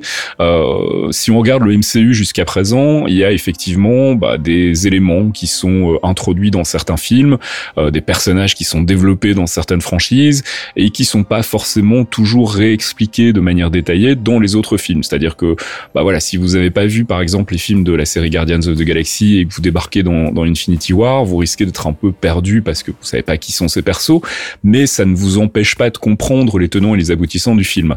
Euh, il y a une petite contextualisation qui est refaite à chaque fois de manière assez euh, intelligente et assez rapide pour euh, bah, remettre les personnages en place, en fait, très vite comprendre qui ils sont, euh, quels sont leurs caractères de manière euh, très euh, schématique, on va dire. Et donc, on peut réussir malgré tout à comprendre la trame principale du MCU sans avoir forcément vu tous les films. C'est clair qu'en revanche, on passe effectivement à côté de détails. Si on n'a pas vu la franchise Ant-Man et particulièrement Ant-Man and the Wasp, bah, on n'a pas les éléments en main pour comprendre le Quantum, le Quantum Realm. Mais en revanche, c'est réexpliqué dans Endgame. Il y a cet échange entre Paul Rudd et Chris Evans, donc entre le personnage de, de Scott Lang et de Steve Rogers pour réexpliquer ce qu'est le Quantum Realm et ce que ça va permettre de faire dans la trame qui intéresse euh, les spectateurs au moment où ils vont voir Endgame. Donc je voulais déjà relativiser un petit peu tout ça. Euh, je, pense que quand Kevin Feige dit ça sera important de mater les, séries pour comprendre les films, euh, je pense qu'il est surtout en train de vendre sa soupe. Comme je le disais à je sais plus qui sur le Discord, je, je le vois pas dire non laissez tomber les séries Disney Plus aux F. c'est pas logique, tu vois, dans une dans une entreprise commerciale de, dénigrer une partie de ta production, donc c'est un peu normal qu'ils disent ça aussi. Mais je pense qu'il faut pas s'inquiéter non plus. Je pense qu'on sera à même de comprendre et de saisir les enjeux des films sans avoir forcément vu euh, les séries. Alors c'est clair que si euh, WandaVision fait un setup euh, pour Doctor Strange 2, euh, je suis certain que ce sera réexpliqué de manière très brève et, très condensée au début de Doctor Strange 2 pour qu'on comprenne bien, sans avoir vu la série, ce qui s'est passé. Alors ce seront des ellipses en fait, hein, et, quelque part, c'est quelque chose qu'ils font déjà en fait dans les films. Hein. On sait que d'un film à l'autre, bah, il se passe des choses euh, hors caméra, hors champ, comme on dit, euh, ce qu'on appelle des ellipses, donc des, moments qui sont pas expliqués, qui sont pas détaillés, mais où on nous dit, bah voilà, il, s'est écoulé autant de temps et dans cet espace de temps, bah, il s'est passé telle ou telle chose qu'on peut déduire ou qu'on nous explique. Euh, je pense notamment bah, au fait que on retrouve par exemple la team de Captain America avec Black Widow et, et Falcon dans Infinity War. À aucun moment on nous a expliqué ou on a vu ce qui se passait, pourquoi ils ont formé cette équipe, etc. Mais on comprend très vite euh, ce qui s'est passé, on n'a pas besoin de l'avoir. L'avantage des séries Disney+, c'est que ça va justement permettre de creuser ces ellipses, de les, de les détailler, pour le coup, de les explorer, et d'avoir justement un peu plus de contexte et de développer des personnages qui jusqu'ici étaient relativement secondaires. Alors est-ce que vous, euh, de, votre côté, on va commencer par toi Fox, est-ce que c'est euh, quelque chose qui t'inquiète un peu, ce, ce côté organique entre les séries Disney+, et, et les films, ou au contraire, est-ce que tu penses bah, comme moi quelque part que euh, ce sera facultatif et en même temps ce sera que du bonus pour les gens qui vont suivre les deux. Alors je suis dans du même avis que toi. Euh, J'ai quand même une inquiétude que les gens euh, prennent la mouche en fait, parce que on le sait, euh, par des gens sont susceptibles de base. Donc ils vont se dire ouais non mais je vais pas regarder, c'est de la merde si je dois regarder la série. Déjà ça commence à râler. On a eu des tweets, on a oui, eu des messages. Sûr, ouais. Mais c'est pour ça qu'on voulait Ah, en parler. c'est- Hein. C'est non mais c'est une réaction tout à fait naturelle, j'ai envie de dire. Après moi je suis extrêmement content si tu veux. Moi je suis très très content. Je sais que je vais avoir ma série sur Loki, je vais me régaler sur Falcon, je vais mater Vanda et Vision. Enfin, j'ai des j'ai du biscuit si tu veux avant les films et j'ai des biscuits entre les films pour m'expliquer d'autres facettes, exploiter plus euh, de l'univers, euh, explorer exploiter plus de l'univers. Donc de base, euh, moi je suis très content et je suis très content qu'on ait comment dire, qu'il y ait une sorte de récompense de la fidélité si tu si tu regardes et si tu suis cet univers là, que tu puisses être récompensé en plus sachant que Feige est un est un animal de comics et qu'il adore ça, je sais très bien qu'il va nous mettre du biscuit. Il va mettre des biscuits pour les gros nerds de chauves et barbus euh, comme moi, qui aiment qui aiment avoir des, des petits clins d'œil, euh, même si ça dure 15 secondes, on sera content si tu veux. Ça changera pas la vie des gens, quoi. Mais c'est ce que je disais tout à l'heure. Hein. Moi, c'est ce qui me ce qui me frustrait en fait. La, la seule vraie frustration que j'ai par rapport au MCU depuis le début, c'est que ce sont des films, et donc forcément des films, bah ça veut dire que c'est deux ou trois ans de boulot. Donc forcément, t'es obligé de faire des ellipses, t'es obligé de faire évoluer tes personnages hors champ et euh, et, ma frustration, c'était de me dire ah j'aurais bien voulu savoir comment ils en sont arrivés là en fait, comment on est passé d'un état A à un état B. Alors je comprends la logique et euh, le film a très bien expliqué comment ils en sont arrivés là, mais j'aurais bien voulu le voir. Euh, on pense notamment, enfin moi principalement ce à quoi je pense c'est euh, c'est euh, le personnage de Hulk dans Endgame. Ça m'aurait euh, vraiment beaucoup intéressé de voir justement comment il a réussi à faire cette transition entre le personnage splitté de Bruce Banner et Hulk d'un côté qui se chamaille en permanence et comment il est arrivé à cette espèce de fusion qui a donné donc Smart Hulk ou Professeur Hulk. Enfin je sais plus comment ils ont dit. C'est Smart Hulk hein, je crois dans, dans c'est Smart Hulk le professeur donc voilà. ça, ça m'aurait intéressé par exemple de voir ça. Une autre frustration c'était effectivement des personnages secondaires qui avaient pas eu beaucoup de, de développement de leur personnage. On pense notamment à Hawkeye, qui, qui, a débarqué un peu comme un cheveu dans la soupe dans le premier Thor, et puis finalement qui a été intégré euh, euh, dans le premier film Avengers, euh, pas de manière forcément très valorisante pour lui.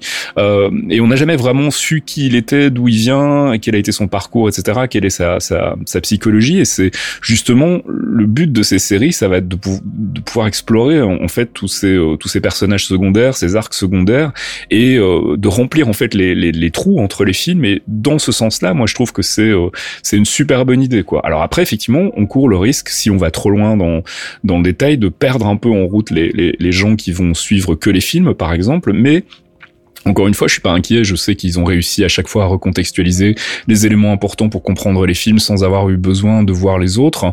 Euh, en tout cas, si tu t'attaches à une franchise, euh, t'es pas obligé d'avoir vu toutes les franchises pour comprendre comment on est arrivé là. Tu peux parfaitement comprendre ce qui s'est passé. Euh, je prends un exemple vraiment extrême pour le coup, mais tu peux par exemple avoir vu Iron Man 1, Iron Man 2 et Iron Man 3 et comprendre l'état psychologique de Tony Stark dans Iron Man 3 sans avoir vu Avengers, puisqu'on te réexplique en fait ce qui a été la source de son trauma. Alors effectivement, c'est un peu frustrant parce que tu, tu vois des images d'invasion extraterrestre et tout, tu te dis ouais, j'aurais peut-être dû quand même regarder Avengers, mais en même temps, tu peux profiter d'Iron Man 3 et tu peux comprendre la psychologie du personnage sans avoir vu Avengers. Alors toi, je sais pas ce que t'en penses Thomas euh, de, de cette euh, justement ce, ce, côté organique qui va exister entre les, les séries Disney Plus et, et, les films. Ça me paraît être euh, tout à fait logique. De toute façon, alors je continue de trouver l'annonce relativement maladroite. Oui. Dans le sens où c'est là pour le public, on leur dit bah les gars, si vous regardez pas les séries, vous êtes perdu pour les films. Mm c'est un peu bon, ça aurait pu être fait différemment. Mais le, côté organique, moi, je, le vois directement parce que c'est une promesse qu'on nous a fait euh, entre Marvel Studios et Marvel Télé dès le départ, en nous disant il y aura des liens entre les films et les séries. Euh, donc c'est une chose que les gens voulaient, c'est une chose qui me semble logique aussi, comme tu disais, pour développer à côté. Mais il y a deux points qui me font un peu tiquer, on va dire, à côté des fans. C'est que justement, c'est une promesse qu'on a depuis longtemps, et pour une fois qu'on a un truc qui apparemment semble concret, bah, les gens viennent gueuler. Oui, bah, les gens sont jamais contents en même temps. Voilà, les gens sont jamais contents. Et l'autre chose aussi qui me paraît euh, un peu bizarre, c'est que on se plaint depuis des années du fait que les films Marvel sont trop présents dans le paysage ciné euh, mondial. Et du coup, on dit bah c'est pas grave, nous on va développer des trucs sur un autre format. Vous pourrez mm. regarder ailleurs sur euh, une autre plateforme. Tout à fait. Et encore une fois, les gens vont dire mais non, mais c'est encore il y en a trop. ouais, bah, mais c'est ça. Ouais. Les, les gens sont J'ai les noms de ceux qui ont gueulé au début et qui regardent maintenant. Attention. mais le choix me, moi, moi le choix me semble logique parce que comme tu le dis, il y a des personnages qui sont intéressants qu'on veut voir évoluer, on veut comprendre pourquoi ils sont arrivés comme ça. Et pour le faire, bah tu vas pas en, enfin le, le budget d'un film est différent d'un budget série, mais si, même si les séries Disney sont quand même assez conséquents, mm. c'est un autre format qui te permet de développer ça d'une manière euh, plus posée, d'avoir un rythme différent, etc. Exactement. Et puis c'est pareil. Enfin, je, je, je faisais le, le, parallèle dans ma tête. Je me disais, voilà, un film comme Loki, par exemple, n'aurait pas beaucoup de sens en fait. Euh, ce serait difficile de de suivre Loki dans des aventures qui le font voyager à travers le temps et tout ça condensé en deux heures. Là, ils vont pouvoir le faire sur une série de, de huit épisodes. Donc ça va permettre d'avoir justement euh, de lever un peu le pied et de prendre plus le temps de, de développer des intrigues qui qui sont difficiles à caser en deux heures ou deux heures et demie et, euh, et donc d'explorer d'autres formes de récits, de d'autres types d'histoires que le cinéma, euh, auquel le cinéma ne se prête pas forcément en fait. Et après sur un côté plus pragmatique, pour revenir sur l'annonce, même si je la trouve encore maladroite, Disney va pas arriver avec euh, les, les, budgets des séries sont juste monstrueux, ils sont en train de lancer une nouvelle plateforme de streaming et ils vont pas venir en disant bah non non tout le contenu qu'on est en train de produire c'est pas la peine, ne regardez pas. Ça me, oui, ça bah me oui, semble logique. Ce que je disais. Qu'ils essayent d'attirer les gens pour regarder donc. Euh... Ouais, c'est ce que je disais en ouverture de, de, de ce débat, c'est qu'effectivement je vois mal Kevin Feige dire non mais les séries c'est accessoire machin. Non forcément ils vont pousser à ce que à ce que les fans les, les, les regardent, mais encore une fois pas d'inquiétude. Je, je doute vraiment que si vous avez loupé une série, euh, vous comprendrez pas euh, Doctor Strange 2 euh, si vous n'avez pas vu euh, Vendavision ou Loki par exemple. Bon, vous, il vous manquera peut-être un peu de background ou, ou des détails, mais vous pourrez par exemple, à mon avis, tout à fait voir Doctor Strange 2 et aller voir Vendavision après pour avoir le contexte justement de comment est-ce qu'on en est arrivé là, qu'est-ce qui s'est passé exactement, sans que ce soit forcément euh, pénalisant. Donc je, je suis pas, enfin je suis vraiment pas inquiet en fait. Je, je les sens suffisamment capables en fait. Ils ont prouvé en, en 11 ans qu'ils étaient capables de gérer un univers cohérent avec des franchises séparées, tout en gardant un côté euh, compréhensible. Euh, je vois pas pourquoi tout à coup, parce qu'ils se lancent sur un nouveau format, ça se casserait la gueule. Donc euh, voilà, je pense que en résumé, on va dire ça. Pas d'inquiétude à avoir sur le côté indispensable des séries télé. Je pense que ce ne sera pas le cas.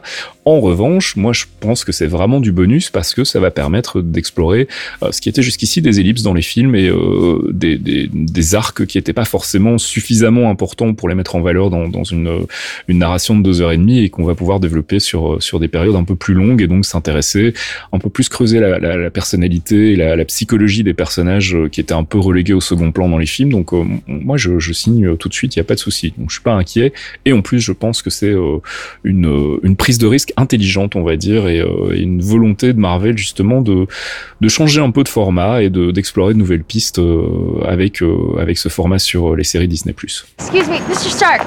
Christine Everhart, Vanity Fair magazine. Can I ask you a couple of questions? Hi. Hi. Yeah. It's okay? Okay, go.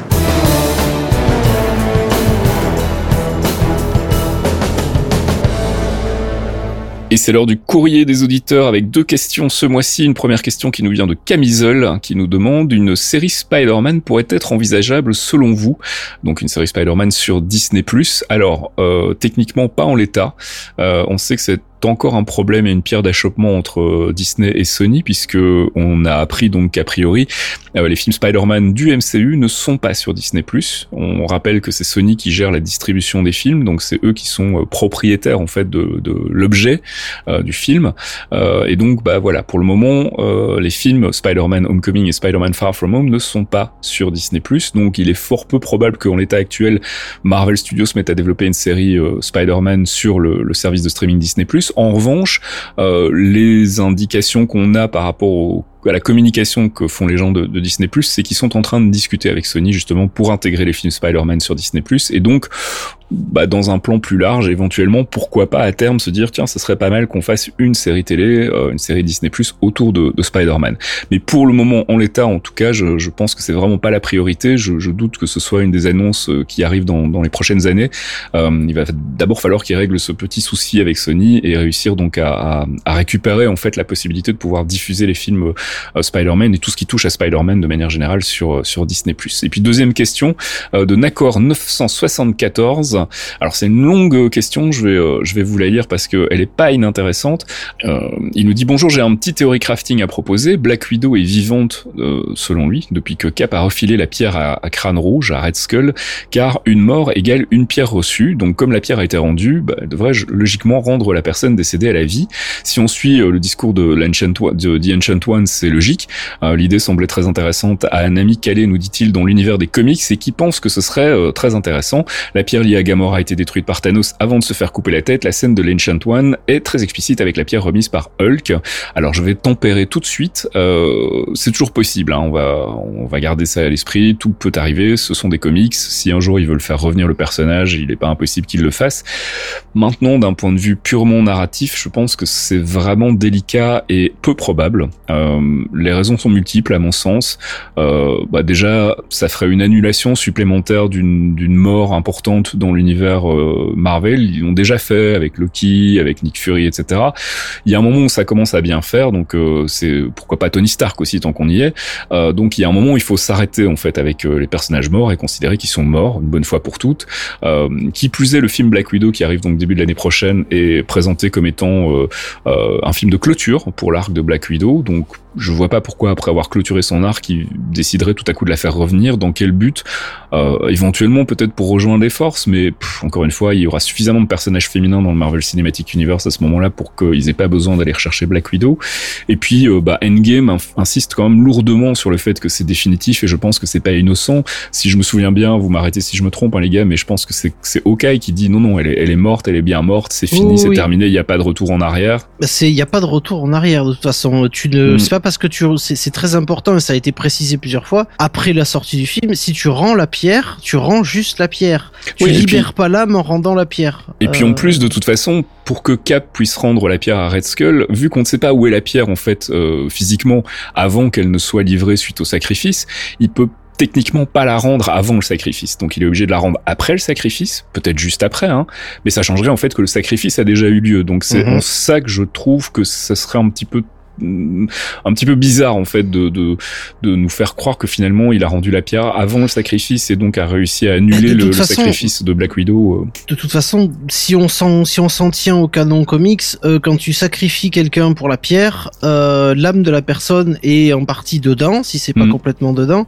Mm-hmm. Et donc du coup, quand tu rends la pierre, il y a toujours l'âme dedans. La libération de l'âme n'a rien à voir avec la libération et la régénération du corps. Elle est morte malheureusement et comme Gamora, Gamora, ben, ils l'ont remplacée par la Gamora du passé. C'est ce que j'allais dire en fait. Gamora, elle est, elle est bien euh, morte et euh, la Gamora qu'on retrouve en fait à la fin d'Endgame, c'est une autre Gamora en fait. C'est pas bah, celle qui a été sacrifiée. C'est la Gamora de Guardians of the Galaxy volume 1. C'est ça, tout à fait. Donc euh, c'est mort pour ça quoi. Donc à notre avis, c'est peu probable. Et puis à titre personnel, je serais un petit peu déçu s'il nous faisait un coup comme ça. Mais bon, on mhm. est on est jamais à l'abri. Hein. Ça, ça, reste des comics et on sait que ressusciter les personnages, c'est quand même un peu leur fond de commerce aussi. Bref, c'est la fin de ce courrier et on va passer à notre nouvelle rubrique Quantum Trip et on va beaucoup rigoler, vous allez voir. Are you talking about a time machine? No. No, of course not. No, not a time machine. This is more like um yeah, like a time machine.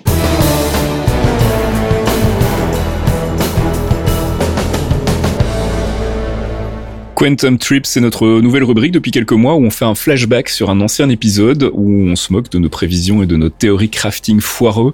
Euh, on revient donc sur les, épisodes, les premiers épisodes des clairvoyants euh, à raison d'un épisode par mois. On a déjà fait un petit flashback sur l'épisode 1 et sur l'épisode 2. On va s'attaquer cette fois-ci à l'épisode 3 et euh, bah je, plutôt que de vous faire une longue introduction, je vais vous laisser apprécier à quel point on s'est bien planté sur les Infinity Stones et comme je l'écrivais dans les conduites, à ce niveau-là, c'est de l'art. Alors il y a euh, certaines personnes euh, dont je ne fais pas partie, mais pensent que le sceptre de Loki serait aussi une pierre d'infinité et manifestement donc la pierre d'infinité de, de l'esprit.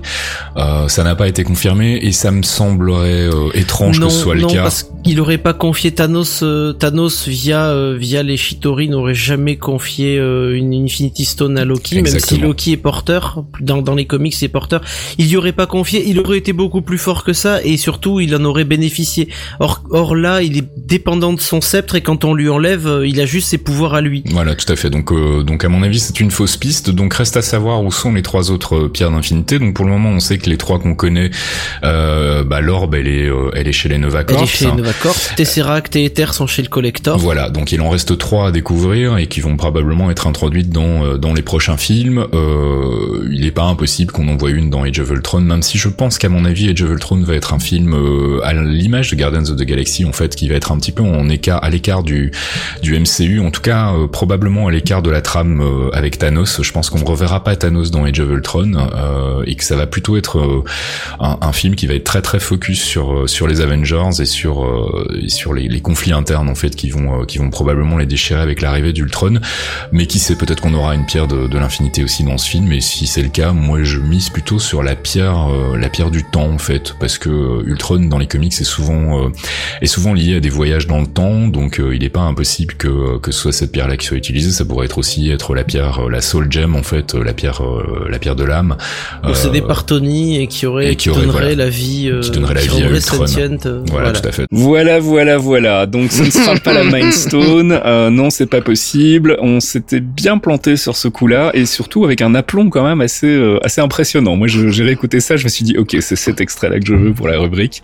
Euh, donc euh, voilà, on s'était bien gouré. On avait complètement loupé le coche concernant la, la Mind Stone et Et voilà, bah, ce sont des choses qui arrivent. Hein. Euh, qu'est-ce que vous voulez que je vous dise? Moi, j'ai une explication sur mon raisonnement. Oui, bah, on, va, on va essayer de se justifier à posteriori. Ah non, non, non, non, pas du tout. Je me suis, ah non, j'accepte m'être totalement planté pour le coup.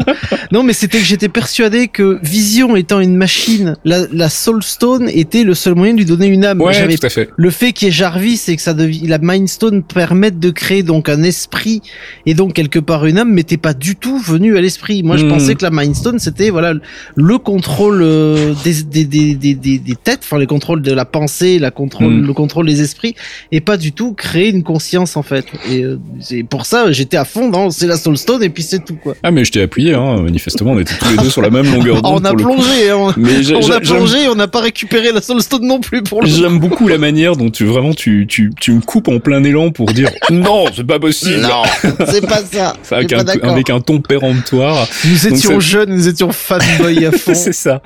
Ah mon dieu. Et je pense que ça va pas s'améliorer en fait plus on va progresser. Parce que je, je me souviens d'autres spéculations et notamment autour de Scarlet Witch et du, de son ah fameux pendentif. Je pense que on va y arriver bientôt et ça va être ça va être rigolo aussi. Bref voilà, c'était une, une, une, rubrique que, bah, que personnellement j'affectionne beaucoup parce que voilà ça nous permet de remettre en question notre théorie crafting et oh, c'est souvent assez rigolo à, à, réécouter de toute façon. Donc euh, voilà, Quantum Trip. Euh, bah, on retrouvera une nouvelle sélection le mois prochain avec un retour sur l'épisode numéro 4.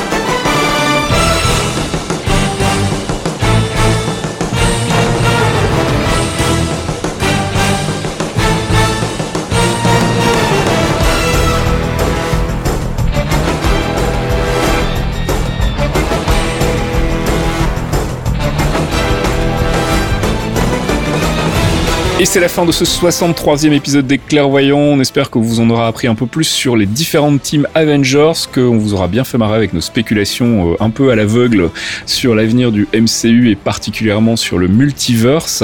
On se retrouve le mois prochain. Je ne pense pas qu'on ait déjà arrêté notre euh, sélection pour le focus, mais encore une fois, si vous avez des suggestions à nous faire, hein, Thomas, euh, qui nous contacte sur Twitter ou sur le Discord. Bah, j'ai noté de toute façon celle qui a été apparue sur les sondages et au pire, on en refera un autre appel pour les auditeurs si ont des idées. Voilà. Et puis on aura des news peut-être sur Black Widow. Oui, ce que j'allais dire, ça se trouve demain le trailer va sortir, donc euh, normalement on va pouvoir euh, encore une fois en parler avec un peu de retard. On fera un débrief bien évidemment. Je, je pense très honnêtement, vu les dates, que le premier trailer sortira euh, d'ici le prochain épisode.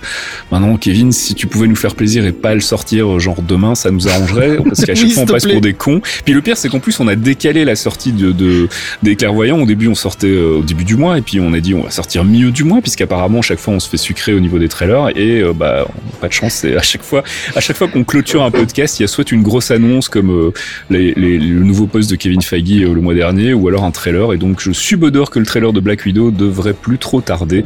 Kevin nous écoute. Si ça se trouve, Kevin nous écoute et il le fait juste pour nous faire chier. Méchant Kevin. C'est la fin de cet épisode des clairvoyants. On se retrouve euh, le mois prochain pour un nouvel épisode. Et d'ici là, ben, bon comics. Ciao. Ciao, ciao. Ciao, des bisous.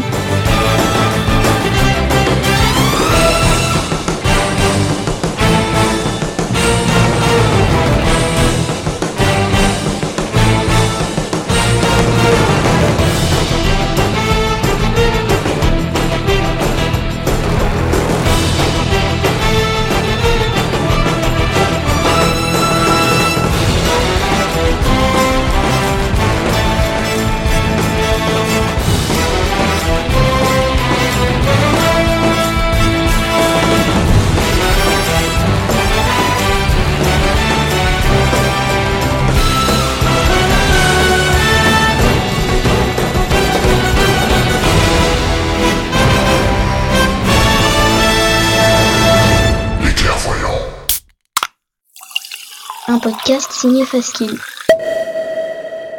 Faskill.com